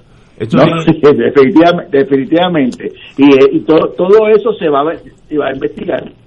Y, y- y hablando hablando de, de esa de esa esquina que ha mencionado ahora aquí Ignacio, señor secretario, una pregunta sencilla, ¿verdad? No quiero profundizar mucho, pero por casualidad esta fecha no hay todavía un referido o alguna querella con relación a unas compañitas este fantasmas por ahí que están sonando que le desembolsaron 180 mil dólares este, sin haber hecho gestión ni contratos ni nada con el gobierno de Puerto Rico, eso antes de que Roselló hijo saliera de la fortaleza renunciando. No, hoy hoy me hoy, hoy me enviaron a mí este de, de otro programa, el monodelador me envió unos documentos que yo se los referí a la directora de del departamento de la división de Integridad Pública para que entonces examine este si se van a se van a examinar bajo bajo el Departamento de Justicia o si forman parte de la investigación que está llevando a cabo el gobierno federal. Ya veo. Ah, ya sobre eso está investigando el gobierno federal. No, hay un caso, el de, el de George, que, que, que, que hay una investigación. Ah, sí, sí, que correcto, de por ahí es que surge Lo que queremos saber es si esta prueba que llega está relacionada o no, para ver si se queda en justicia y, y obviamente, o si no, se refiere a- al Departamento de Justicia Federal. Ok. Eh, ya se emplazó, señor secretario. Lo de la ayer. Ah, ah, perdón, perdón, porque es muy... Y hay Mira, que, óyete esto. Hay Mira, que emplazar fuimos- en Texas. Fuimos rápido. hay que emplazar en Texas, me imagino, personalmente, ¿no? No para emplazar en, en un día. No, no, no, no, pero aun- digo, yo no sabía que era un día, pero en, en la- en el emplazamiento hay que hacerlo. Usted tiene agentes que van a ir a emplazar a, A Texas. A Texas. Bueno, lo, sea. lo- lo- lo que, lo que se hace aquí en este caso, hay que emplazar en el departamento de aquí de Estado y también este emplazarlo, o sea, se le va a enviar una renuncia al emplazamiento, si no contestan, pues se emplazan en... Ah, porque eh, tienen en- agentes residentes aquí. ¿Tienen agentes residentes? No, por lo menos cuando cuando son este compañías que tienen autorización para hacer negocios en Puerto Rico, Tienen agentes residentes. agentes residentes, Sí, se sí, emplazan sí. a través del Departamento de Estado Claro. y a la misma vez se notifican en este en, en su lugar de, de negocio. Bueno, pues, pues como puertorriqueño yo quiero, yo, yo, yo voy a tratar de transigir. O nos devuelven la guagua o nos dan el dinero. Pues no se puede quedar con las dos. No, no, no, no yo, prefiero, yo prefiero que, que nos devuelvan el dinero. Sí, Claro. No, no, estoy de acuerdo con usted. Eso no sirve para nada. pues. ¿Qué, qué hace una guagua blindada en Puerto Rico? Pues, Gastar gasolina. Nada, Y- nada. Así, Sí, pero, sí, sí, de verdad que, de verdad que. Pero ya el uso, de verdad. pero aunque no tenga uso, si, ni- si además de eso, que no tiene uso, no la entregan, pues es mal sobre mal. Sí, sí, sí. Sí, seguro que sí. Pues, señor secretario, como siempre, qué, qué bueno tenerlo usted en la Secretaría de Justicia, que podemos tener acceso y oír las cosas que están pasando. Le deseamos la mejor de la fortuna en ese difícil puesto que usted tiene. Muchas gracias, Will. Wilma, Arturo, Eh, gracias. este, Lourdes. Saludos, Domingo, abrazo a saludos. Éxito, Ay. éxito. Estamos a sus órdenes y que nos devuelvan la guagua o nos den el dinero, una de las dos. No, Los chavos. Cómo los no, chavos. muchas gracias. Adiós. Adiós, gracias. Buenas tardes, señor secretario. Señores, vamos a una pausa, amigos. Fuego Cruzado está contigo en todo Puerto Rico. Buenos días familia. Es la casa a la que siempre puedes llegar sin invitación. A las 10 de la mañana, Judith Felicie es tu anfitriona para conversar sobre medicina, psiquiatría de niños y adolescentes, artes, derecho, valores y fe. Todos los días por Radio Paz 810 AM. Buenos días familia. Donde una conversación parece demasiado corta. Buenos días familia. De lunes a viernes por Radio Paz 810 AM. Escucha los sábados a las 5 de la tarde para servirte un programa del Colegio de Profesionales del Trabajo Social de Puerto Rico con los temas de interés a la comunidad. Recuerda, los sábados a las 5 de la tarde para servirte por Radio Paz 810. Dale una vuelta al mundo los viernes a las 2 de la tarde y repasa las noticias y acontecimientos más relevantes, los sucesos que trascienden límites territoriales y sus protagonistas son objeto de discusión y análisis de nuestro panel. Para ampliar la perspectiva noticiosa de nuestra audiencia, emprende una vuelta al mundo cada viernes comenzando a las 2 de la tarde por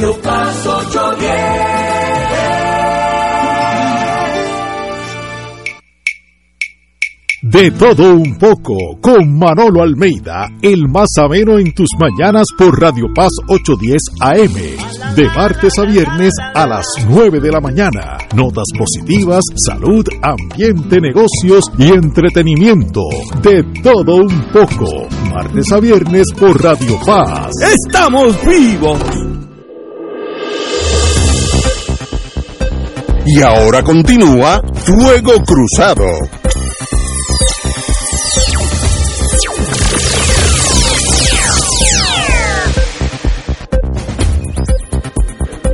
Sí.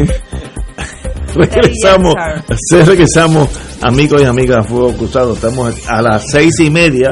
Tenemos a Tato Rivera Santana sobre el derrumbe que preocupa a los vecinos de Puerta de Tierra. Ahí estoy Y yo. que se lo advertimos Advertido. porque la Asociación Oye. de Vecinos del Viejo San Juan estuvo se vocal denunciando lo que iba a Yo- suceder Hubo porque sí, tribunales.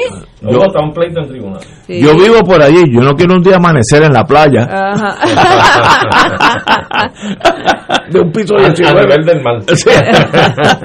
Pero no, vamos a tener al compañero Tato que eh, yo sé que en el municipio él estuvo envuelto con ese issue y creo que hasta... hasta ¿Y fue lo que lo llevó a renunciar? Eso no, no lo sabía. Sus discrepancias con Mm. el manejo de ese asunto. Ay, Dios. Eh, bueno, pero aquí estamos. Eh, las escuelas comienzan, ¿qué días comienzan? El 9. Mañana. No es mañana el No. 3. No, el tre- el El 10. El o 10 El 10 de marzo El 10 de Creo marzo. que se el 10 de reanudan las clases. En eso estoy totalmente de acuerdo con el gobernador, secretario de salud, el, la secretaria de educación. Empecemos. ¿Se van a cometer errores? Pues seguro que se van a cometer errores. ¿Habrá uno que otro problema? Sí lo habrá. La vida es esa. Uno no puede quedarse. Entonces, eh, yo oí por la radio gente que, que son negativistas. No, no se puede hablar ahora. Y luego tenemos el problema de las columnas. Pues los estudiantes entrarán a las clases de- en el 2027 cuando se solucionen todos los problemas. No, vamos a empezar. Como yo dije anteriormente y lo vi con mis ojos, eh, mi esposa es testigo, cuando estuvimos en Saigón después de la guerra, yo vi niños caminando en formación militar, pantaloncitos cortos kaki, camisita blanca y un pañuelito colorado, los pioneritos de la revolución vietnamita. Y la escuela era debajo de un árbol. Así que empecemos. Nosotros estamos mucho mejor que los vietnamitas y los, los vietnamitas empezaron debajo de los árboles porque las escuelas habían sido trituradas por la aviación norteamericana. Empecemos. ¿Que se van a cometer errores? Pues seguro que se van a cometer errores. ¿Que va a haber problemas? Sí, pero si no se empieza, no se termina. Y en eso yo estoy con el gobernador. Empiecen, ya las escuelas privadas empezaron ayer no ha habido grandes catástrofes en Puerto Rico, pero Puerto Rico es un país bien miedoso para tomar acción. Todo el mundo lo que quiere es, analiza lo que dicen por la radio, es análisis de las cosas que no se pueden hacer. No, díganos cómo se hace. Va a empezar, compañero Arturo. Pues mira, Perdona yo- si me emociones que a veces se me sube el indio, como dicen en la, en, en la Junta. Ah, pues mira, esa es buena, esa es buena, que tenga siempre entonces el indio trepado, ¿sabes? Que hace falta. Pero mira, yo creo que con relación a este tema de las escuelas, eh, pues bien, eh, yo, fíjate lo que hay aquí. Aquí tenemos un gobierno previo a noviembre, o previo a enero 2 de este año, que improvisó mucho y mal manejó los asuntos de la cosa pública. Sobre todo en la, la cuestión de las escuelas, la cosa de los lockdowns, la pandemia. Esto quedó como en un vacío y no hubo una planificación, hasta donde yo recuerde, de parte del pasado gobierno, de empezar a estructurar el plan de comenzar ese regreso a las escuelas. El plan del plan. El plan del plan. Bueno, la cosa es la siguiente. Si eso no era uno de los objetivos programáticos de gobierno para iniciar, estructurar un plan de regreso a las clases presenciales en el país, lo único que yo puedo un poco criticar es que a pocas semanas del comienzo del nuevo gobierno se pretenda el comienzo de las clases eh, de la mano de la estructuración de un plan. Me explico.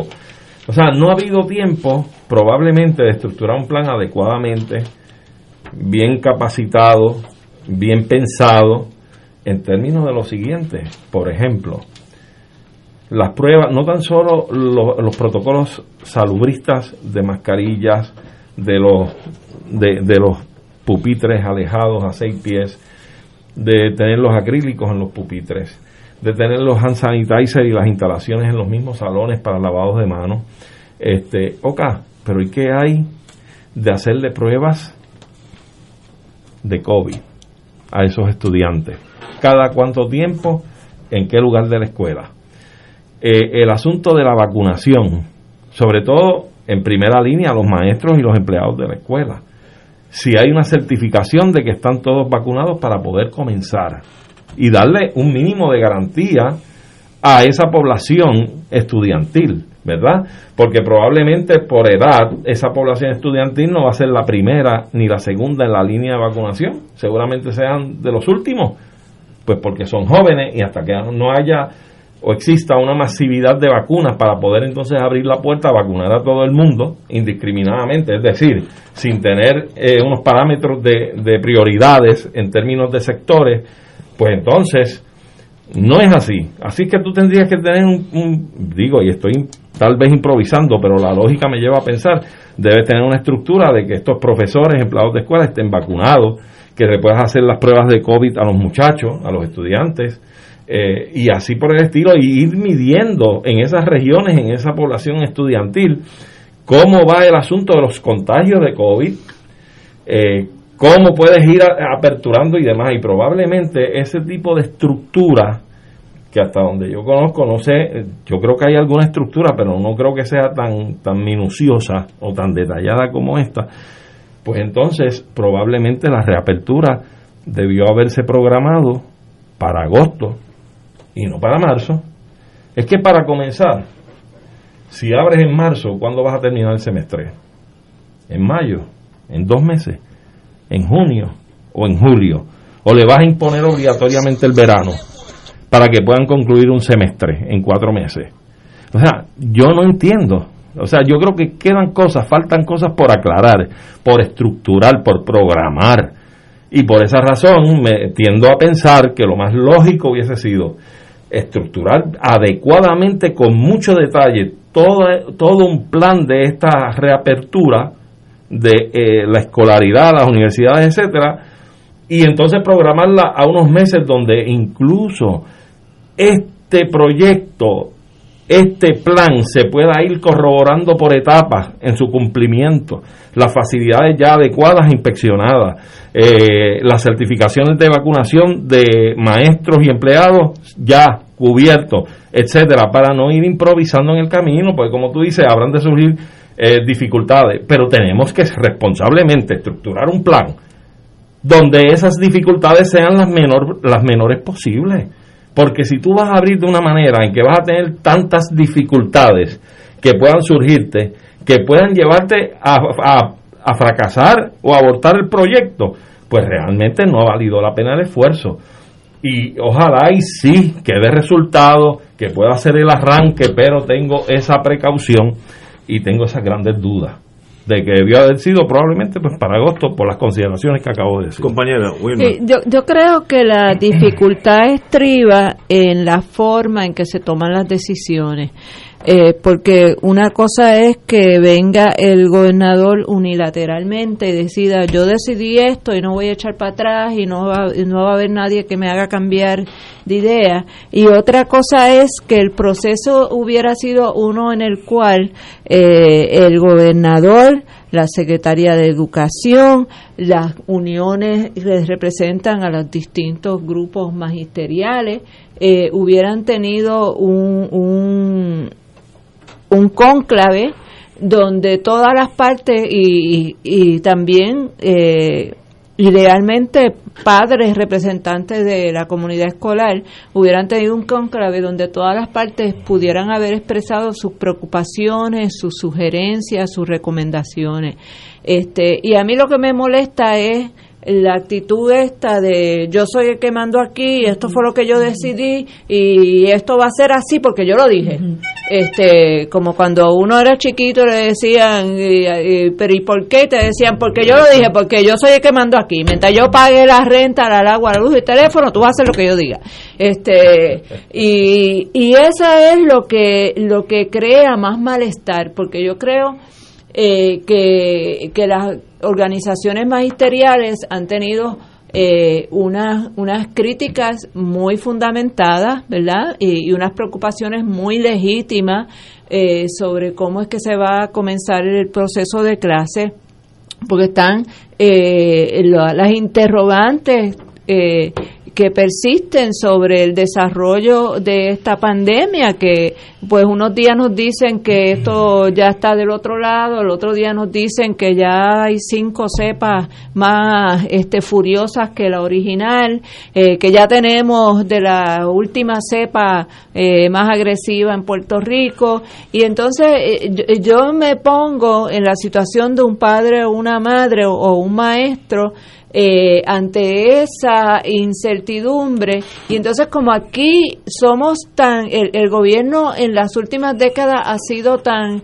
terriblemente eh, poco diligente e ineficiente en la ejecución de las cosas, eh, que te dicen, no, no, nosotros estamos listos, mira, en las escuelas va a haber hand sanitizer, ya los baños están arreglados, eh, ya tenemos, las escuelas todas tienen agua, eh, todas tienen este, las condiciones óptimas, y, y entonces cuando uno va a la realidad, eh, por lo general se encuentra que las cosas no son tan lindas como te las pintaron.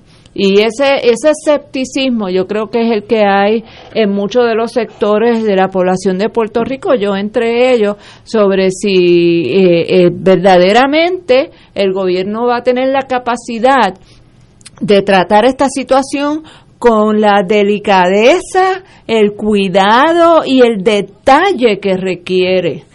Eh, atender eh, una población de niños a los cuales eh, se, va a ser muy difícil tú decirle no se abracen, este, no, no jueguen de manos, este, no se quiten las mascarillas, acuérdate de lavarte las manos siempre que vayas al baño.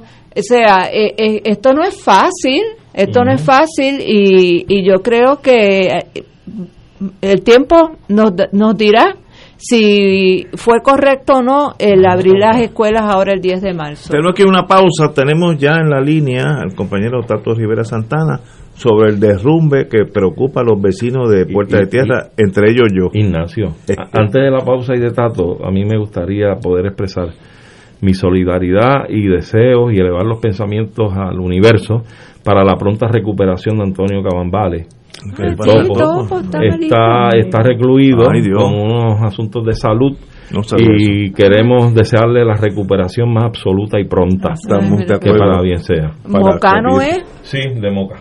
Vamos a una pausa y regresamos con Tato Rivera Santana. Eh.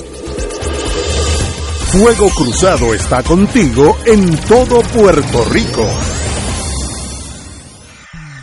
Cada sábado de 9 a 11 de la mañana tendrás un encuentro con De Frente con la Verdad, donde se discuten asuntos que tocan de cerca la actualidad en todas sus perspectivas, las historias que afectan a tu diario vivir, estos y otros temas analizados desde el punto de vista evangélico. De Frente con la Verdad, todos los sábados de 9 a 11 de la mañana por Radio Paz 810.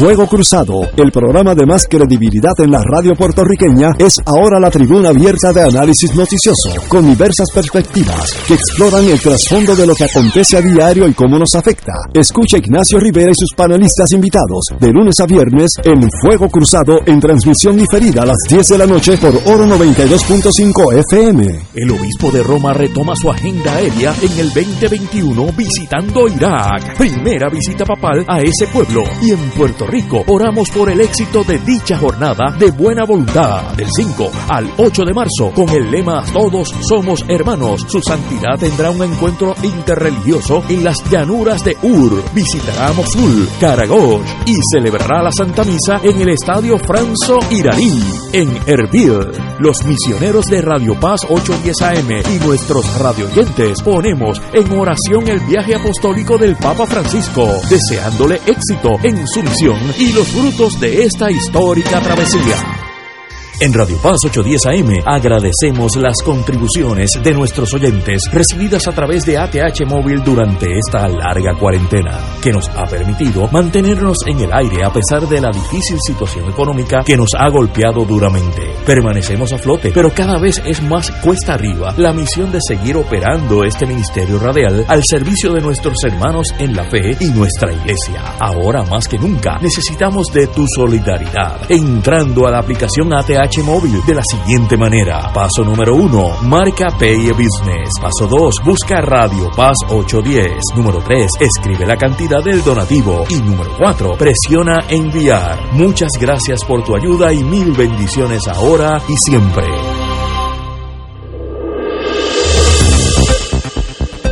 Y ahora continúa Fuego Cruzado.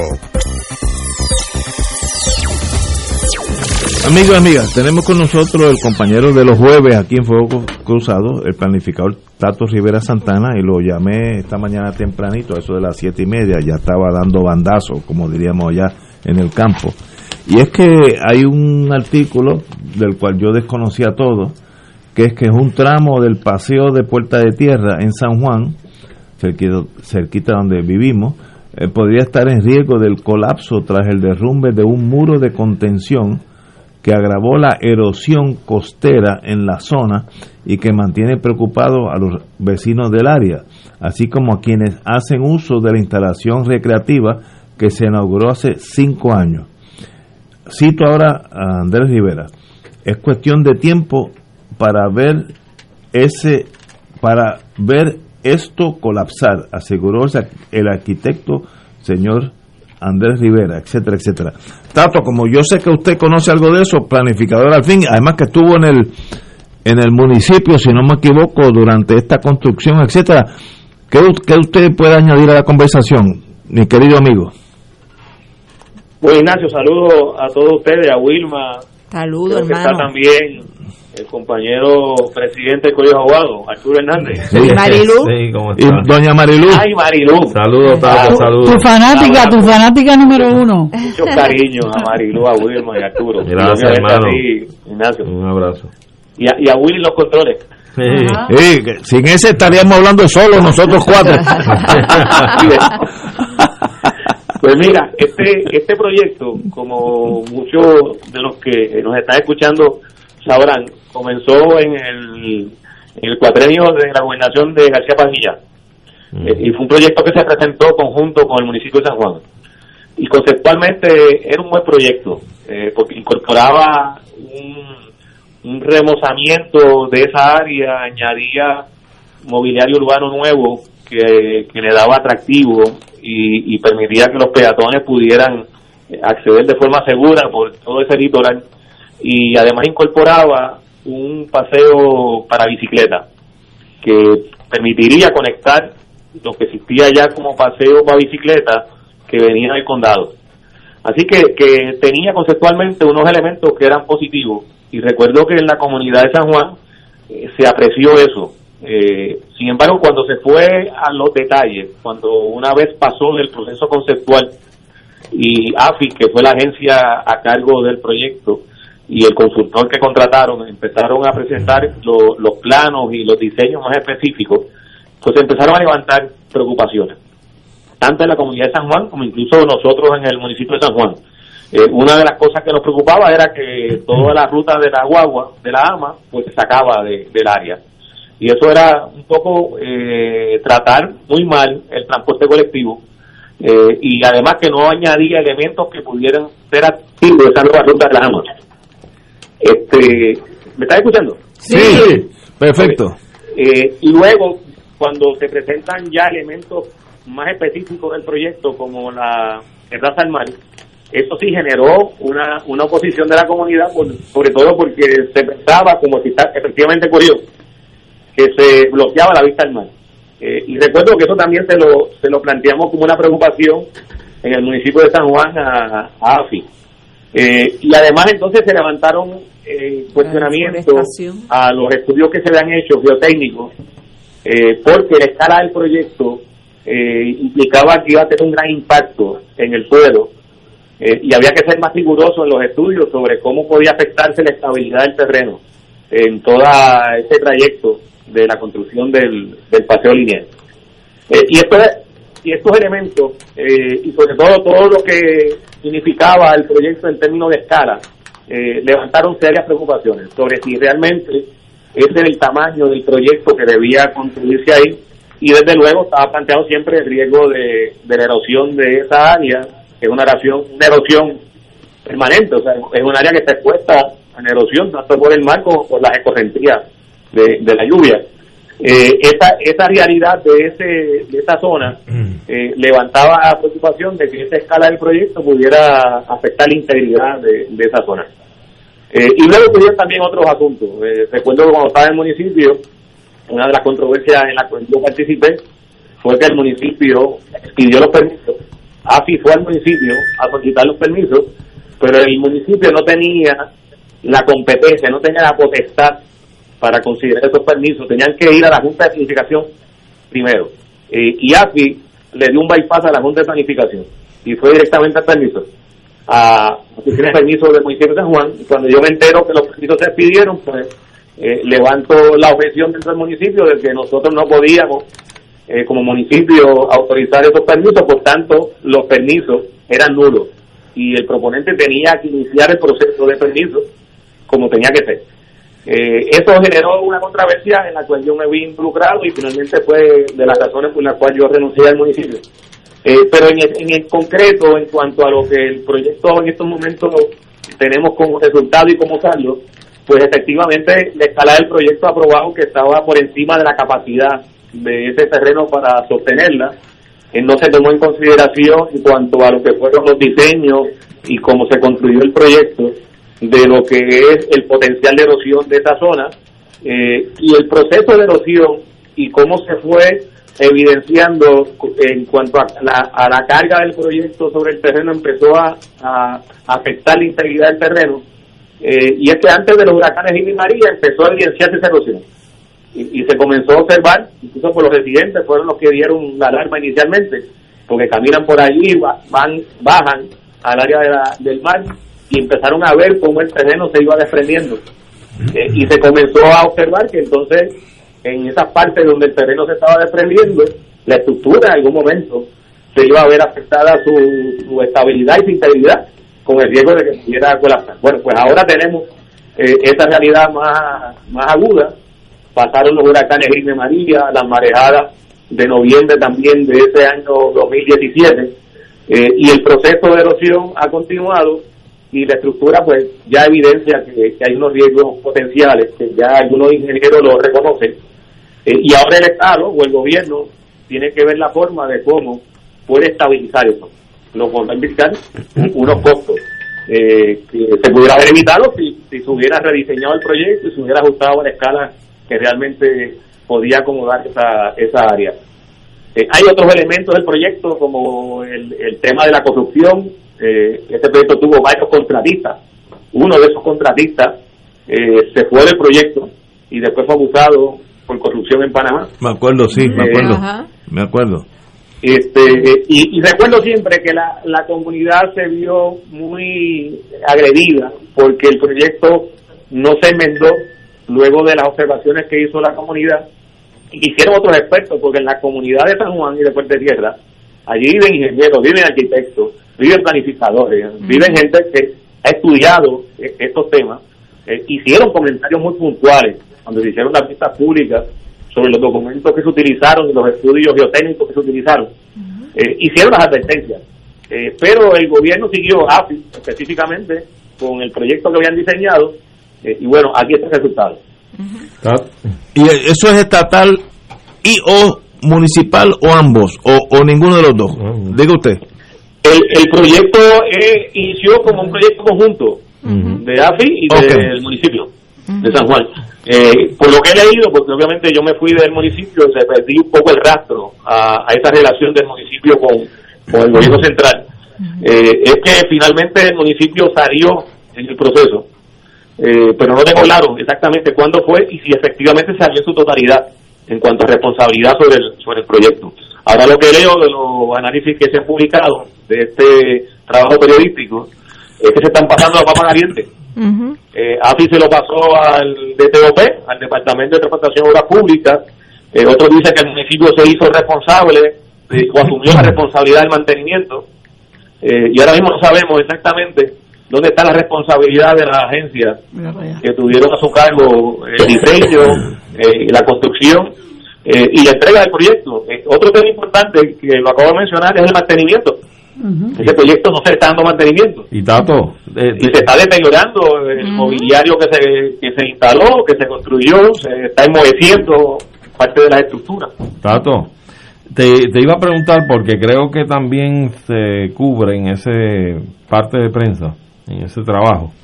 El que eh, hubo unos señalamientos al principio, no sé si te acuerdas o tienes conocimiento fresco sobre el asunto, de, que hubo unos hallazgos eh, de yacimientos arqueológicos durante el proceso de preparación del terreno para eh, hacer la obra y que esa, ese encuentro de esos yacimientos arqueológicos impedían que se apuntalara o se reforzara con algún tipo de trabajo este específicamente, ¿verdad? Como muro de contención en cemento, no sé si estoy en lo correcto. Este, bueno, ese, ese, tema, ese tema, Arturo, se levantó desde el principio, porque de hecho en la comunidad también hay arqueólogos eh, y hay gente que estudia eh, todo lo que son nuestro nuestro patrimonio arqueológico e histórico. Claro. Eh, hicieron el señalamiento de que se iba a construir un área donde había yacimiento. Por allí pasa alguna de las líneas de defensas antiguas de, San Juan. y entonces el potencial de encontrar más yacimientos era real. Por lo que había que tener todavía mucho más cuidado en lo que iba a ser el proyecto. Entonces, si Instituto de Cultura, que es lo que alega ahora eh, el gobierno, eh, estableció que no se podían construir eh, esas medidas de, de, reforzar el terreno o de apuntalamiento, como tú señalas, pues entonces el proyecto tenía que regresar a la mesa de diseño, pero no se podía construir con esa vulnerabilidad. Claro, lógicamente. Y eso fue lo que no se hizo. Eh, Tato, y también yo recuerdo que la comunidad del Viejo San Juan, la Relación de Vecinos del Viejo San Juan, eh, que se expresó eh, sobre la vulnerabilidad del área, especialmente porque conllevaba la remoción de, del material vegetativo que estaba adherido a esa especie de farallón que hay allí. Eh, y eso fue parte de lo que hizo, debilitó más aún este proyecto. Bueno, el asunto de la vegetación fue un tema porque no había certeza de que lo que se fuera a reponer, porque hubo eh, remoción de vegetación y de árboles y de palmas. Y entonces lo que iba a sustituir eso no había certeza de que efectivamente tuvieran el mismo papel que estaban llevando a cabo, tanto en retener el terreno, eh, como desde el punto de vista del paisaje, de la producción de oxígeno. O sea, un, árbol eh, o una palma o un arbusto adulto produce más oxígeno eh, o, tiene unos impactos más positivos eh, que una especie que se planta recientemente. Este, y, en ese sentido eh, tenía que haber una siembra mucho mayor para poder mitigar la pérdida. eso eso no tuvo claro el proyecto, este, pero también fue tema que se, que se trajo. Eh, se removieron uvas playeras, que llevan muchos años eh, en esa área, entre otras, otras variedades de vegetación. Tato, yo estaba leyendo de la noticia que publica el Nuevo Día, donde pues te entrevistan a ti y varias otras personas, que se menciona que en diciembre del 2020 asignaron 450 mil dólares para los estudios y diseños de la posible solución al derrumbe en el paseo eh, y que se contrató a la empresa Geosim, que es la misma que en 2015 tuvo a su cargo los estudios geotécnicos del, del proyecto. Entonces es curioso porque la que entonces era eh, directora de, digo, yo no sé si ella era en ese momento la directora de AFI, este, Grace Santana, pues ella este, indica que eso, eh, pues aparentemente el problema era desde el principio, ¿no? Que incluso hasta esos estudios geológicos dio a entender que eran como defectuosos.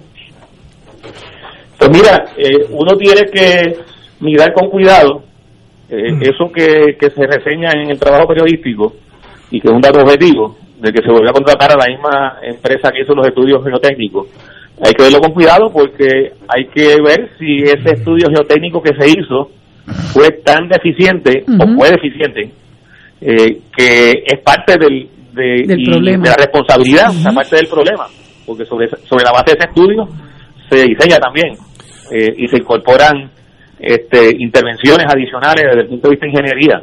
si el estudio es deficiente, pues ahí también hay parte del, problema. Entonces, si la empresa que hizo ese estudio es la que va a hacer eh, los estudios para ver cómo se estabiliza, bueno, ahí uno tiene que levantar una bandera. Claro, eh, claro, porque esa empresa va a tratar de, de, de, en alguna medida, salvar su propia responsabilidad, ¿no? Porque es la que va a estar manejando el, el, entuerto, el entuerto que creó. Tato, si no se hace nada, Puerto Rico es un país donde casi nada sucede. Si no se hace nada, ¿qué pasaría cinco años, un año, 10, 20, ¿qué? ¿Se cae eso al, al Atlántico? Bueno, mira, eso es una pregunta más para un ingeniero que para un planificador. este, pero una de las personas que entrevistaron hoy en la última entrega de ese trabajo periodístico en Nuevo Día, que nos leí hace unos minutos, eh, plantea que el asunto es grave. Y es un ingeniero el que está haciendo la observación. Y de hecho, de hecho, Eh, así que, que hay que, que hay que actuar. creo que, que Porque si parte- no, hay que cerrarlo. creo que parte Para de que los si muros de, no vaya a haber un accidente. creo que los parte parte de los muros de contención ya ha habido unos que se han desprendido y están ya casi en, en, en el mar.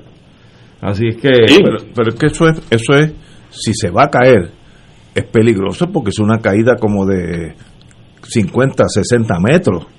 O sea, no, no son 10 pies. Es que si cae eso, el que esté arriba, ese está muerto. Se va por ahí para abajo. Así que sería, si no, si la cosa se pone peor, sería clausurarlo al público.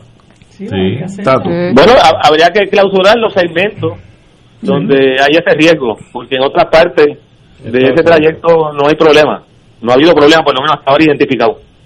Pero, Eh, eh, pero en esos segmentos pues habría que tomar alguna medida para garantizar la seguridad de los peatones, de los automóviles que transitan por el área. Pero desde luego tiene que haber un estudio este, con, con urgencia que pueda identificar la gravedad de la situación y qué medidas se pueden tomar. Y en lo que se toman esas medidas, ¿qué se hace? Se mantiene en uso, se cierran esos segmentos. Todo eso tiene que ser parte de lo que la agencia del gobierno responsable en este caso, que parece que es el Departamento de Transportación y Obras Públicas, tiene que ofrecerle al país. Ok, y si nosotros fuéramos a ordenar lo que hay que hacer para proteger el interés del pueblo, ¿qué es lo mínimo que hay que hacer mañana por la mañana? Bueno, lo, primero es una opinión experta que pueda decirle al país qué riesgos están presentes ahora mismo en esas áreas donde hay más erosión. Y si ese riesgo eh, implica que haya que cerrar esos segmentos. Eso hay que hacerlo ya. Exacto, empezando mañana, si posible. Eh, porque no es una vez que se caiga, entonces ver qué, qué, qué hacemos, ¿no? Sino ver qué es lo que... Por la foto que salió en la prensa, hay una erosión de esa área. Eso no hay que ser ingeniero para ver que hay erosión, porque uno ve la entrada este, de... de Se socavó. Hay una área donde es la la palabra. estructura está en el aire. Y, y, más que en tres meses empieza nuevamente la temporada de huracanes. Aquí llega a caer un huracán con un Ajá. oleaje fuerte ahí al frente. Y, y eso, eh, Eso eh, eh, van a encontrar la terraza de Puerta de Tierra en la República Y que Dominicana. aquí tenemos sismos todos los días. También, también. Perceptibles e imperceptibles, ¿verdad? Sí, la sí, mayoría sí. imperceptibles, Sí, pero, la mayoría. pero pero hacen su trabajo en lo que son el terreno. Siempre hay movimiento de terreno. Y, y si están en el aire sin sostén debajo algunos segmentos de esta vía, pues obviamente está bien expuesta a que pueda haber un derrumbe. El, el problema para el ser humano no es si viene una tormenta, porque si viene una tormenta nadie va a estar allí. El problema es un domingo por la tarde, un sol perfecto, un mar planchado y que se caiga eso con 400 personas arriba. Ese es el problema. Ahí, ahí donde puede Con, morir con un día de esos de clamor a Dios. Exacto, o sea, que, que con 400 que personas. Está completamente Así que eso hay que tener- todo eso allí. Pero eso es obras públicas, Tato, tú me dices. Bueno, eso es lo que sale en la información de lo que la prensa ha publicado. ¿Alguien sabe quién es el secretario de. Obras Públicas? Sí, una ingeniera, una ingeniera Vélez, Vélez Vega, creo. Es nueva. Vélez Vega, sí. Pues, pues alguien tiene que ir allí con, con- estoy exagerando, con una cinta métrica. también. Ya eso no existe, me imagino. A medir las cosas. Porque, Ahora es por láser. Así, ahora es con láser, todas esas cosas. Pero, Tato, como siempre, eh, mi querido mi hermano, un privilegio estar contigo. Siempre, siempre es un No. placer. Y por último, Ignacio y compañeras y compañeros, esto es otro caso que evidencia la importancia de ser rigurosos en el proceso de permiso. El país necesita no permisos fáciles, sino permisos responsables. Y la pregunta que queda en el aire, Tato, la preguntita que va a quedar en el aire es, habiéndose advertido, habiéndose levantado las advertencias, habiéndose previsto que esto podía ocurrir, ¿quién le responde ahora por el mal uso de esos fondos públicos al país? Nadie. Fíjate Esa es la pregunta. Te Esa es la contesta. pregunta. Nadie contesta en Puerto Rico, nada va a pasar. Tato, como siempre, un privi- te- nos hablamos el jueves, si Dios quiere. Seguro. Nos hablamos ahorita. abrazo, Tato. Bueno, ¿nos quedan cuántos minutos nos quedan? Tres minutos. Hay un caso en el Supremo del SSI, Supplemental Security Income, que no lo brinca un chivo. Me sorprendió muchísimo Que pidieran el que certiorari. pidieran el cerciorario, su- el Supremo, el de verdad, el de las bombas atómicas, submarinos nucleares, el Supremo de Estados Unidos, que ese es un caso, eh, a explicar lo que es el Supplemental Security, Security Income, es que Estados Unidos tiene una línea de pobreza y aunque tú no hayas contribuido al Social Security para estar por, por encima de esa línea, tiene un mínimo. Y si estás por debajo de eso, ellos te, te rellenan ese espacio. Van a decir, si el mínimo es 700 dólares al mes de Social Security y tú lo que cotizaste son 400, ese, ese SAE te paga esos 300, esa diferencia. Eh, es bien importante. Estados Unidos ya es ley hace años y aquí hubo un caso Y en las Islas Marianas y en, en la- sí, exacto, estoy de acuerdo. Aquí hubo un caso que lo atendió el juez Que no hay que Helpi. ser Estado para que lo reciban. Exacto. Esta es la solución fácil. No, no, que no hay que ser Estado Ah, Unido, pero como oye, en el la isla caso de las Islas No, pensé- pero en Delaware no hay ese problema, ni en North Dakota. No, ni en las Marianas. Ni en las Marianas. Ustedes Eh, siempre no. vienen con las cosas disidentes. pero, pero el juez Helpi indicó, le cayó el caso. It is what it is. It is what it is. el, el juez El Pi le cayó el caso perfecto, que es un puertorriqueño que toda su vida vive en Estados Unidos, cotiza, está recibiendo el SSI, Supplemental Security Income, allá, legalmente se muda para acá y el Social Security lo sigue mandando. Pero cuando se dan cuenta, adiós, espérate, si este regresó al territorio, ah, pues me debe un montón de dinero. Era Veintipico mil Veintipico dólares. mil. Entonces, el juez El Pi, yo creo que correctamente dice, no, no, ese señor tiene derecho a esa, a esa, es- a esa difer- diferencial, no importa dónde esté. Y ese es el caso que está en el Supremo. Y te pregunto algo, Ignacio, perdóname. ¿Te extrañaría si el Supremo dijera, pues mire, en el caso de que un puertorriqueño o cualquier habitante de cualquier territorio esté en los Estados Unidos continentales y aquí advenga al derecho y lo adquiere, si luego se va al territorio Sigue. puede seguir disfrutando, pero no así para todos los habitantes del Eso es territorio. una forma fácil de salir del problema. Pues no te extrañe que por ahí Sí. va a picar la bola, ¿sabes? Ahora, tú sabes- Pa- Para, continuar consistentemente con la tradición Con la, del con la Supremo. inconsistencia. Sí, con la inconsistencia. Consistentemente con la inconsistencia. ¿Tú sabes lo que yo veo de peligro con esta decisión del Supremo? Si el Supremo hubiera querido que esto aplicara, deniega el cerciorari. No, porque el Exacto. circuito digo le Claro. aplica a todo el mundo. Cuando lo, lo absorben, Es para derrocar, es es para ver Sí, cómo, cómo lo modificar. o lo revocan o lo modifican. Pero fíjate, para aquellos que, que en alguna medida eh, se sienten esperanzados con los demócratas, Biden tuvo la oportunidad de retirar esa, esa, ese recurso Así empezamos hoy. Y, y no lo, y no hizo No nada. hizo. o sea que era como yo, como yo, les- le- yo les iba a leer eso de, de Pero, Díaz pero, pero, cuando Marilu, él dice Marilu. que los demócratas, los republicanos, Marilu, cuando la ley John eran igualitos. ustedes, como, como ustedes están al otro lado de la trinchera, no entienden. La nación va por encima de muchas cosas y el ¿Cuál interés. nación? La, la única nación. Como yo digo, será una no, no, para ti. no, no, no, yo le digo, no, no, yo le digo la clara. mía, no, pero yo le digo, cuando, cuando- se me sale el indio, digo, hay una nación y un montón de otros países. Pero la, la- la nación indígena, la nación indígena. Los ¿Qué es los intereses de Estados Unidos en esta crucijada?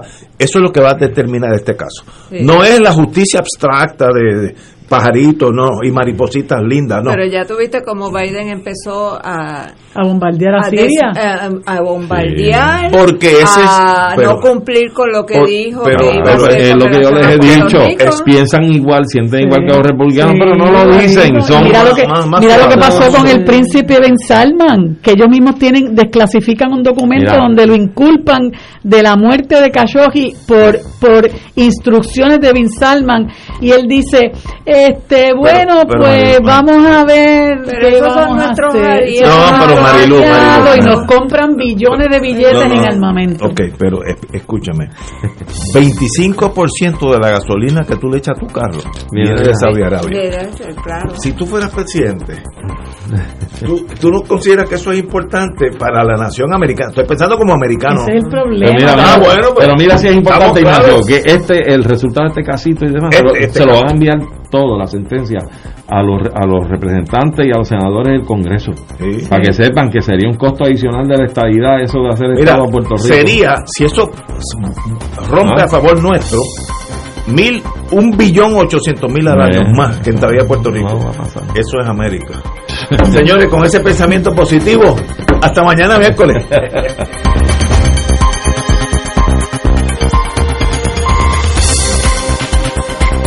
Esta emisora y sus anunciantes no se solidarizan necesariamente con las expresiones vertidas en el programa que acaban de escuchar.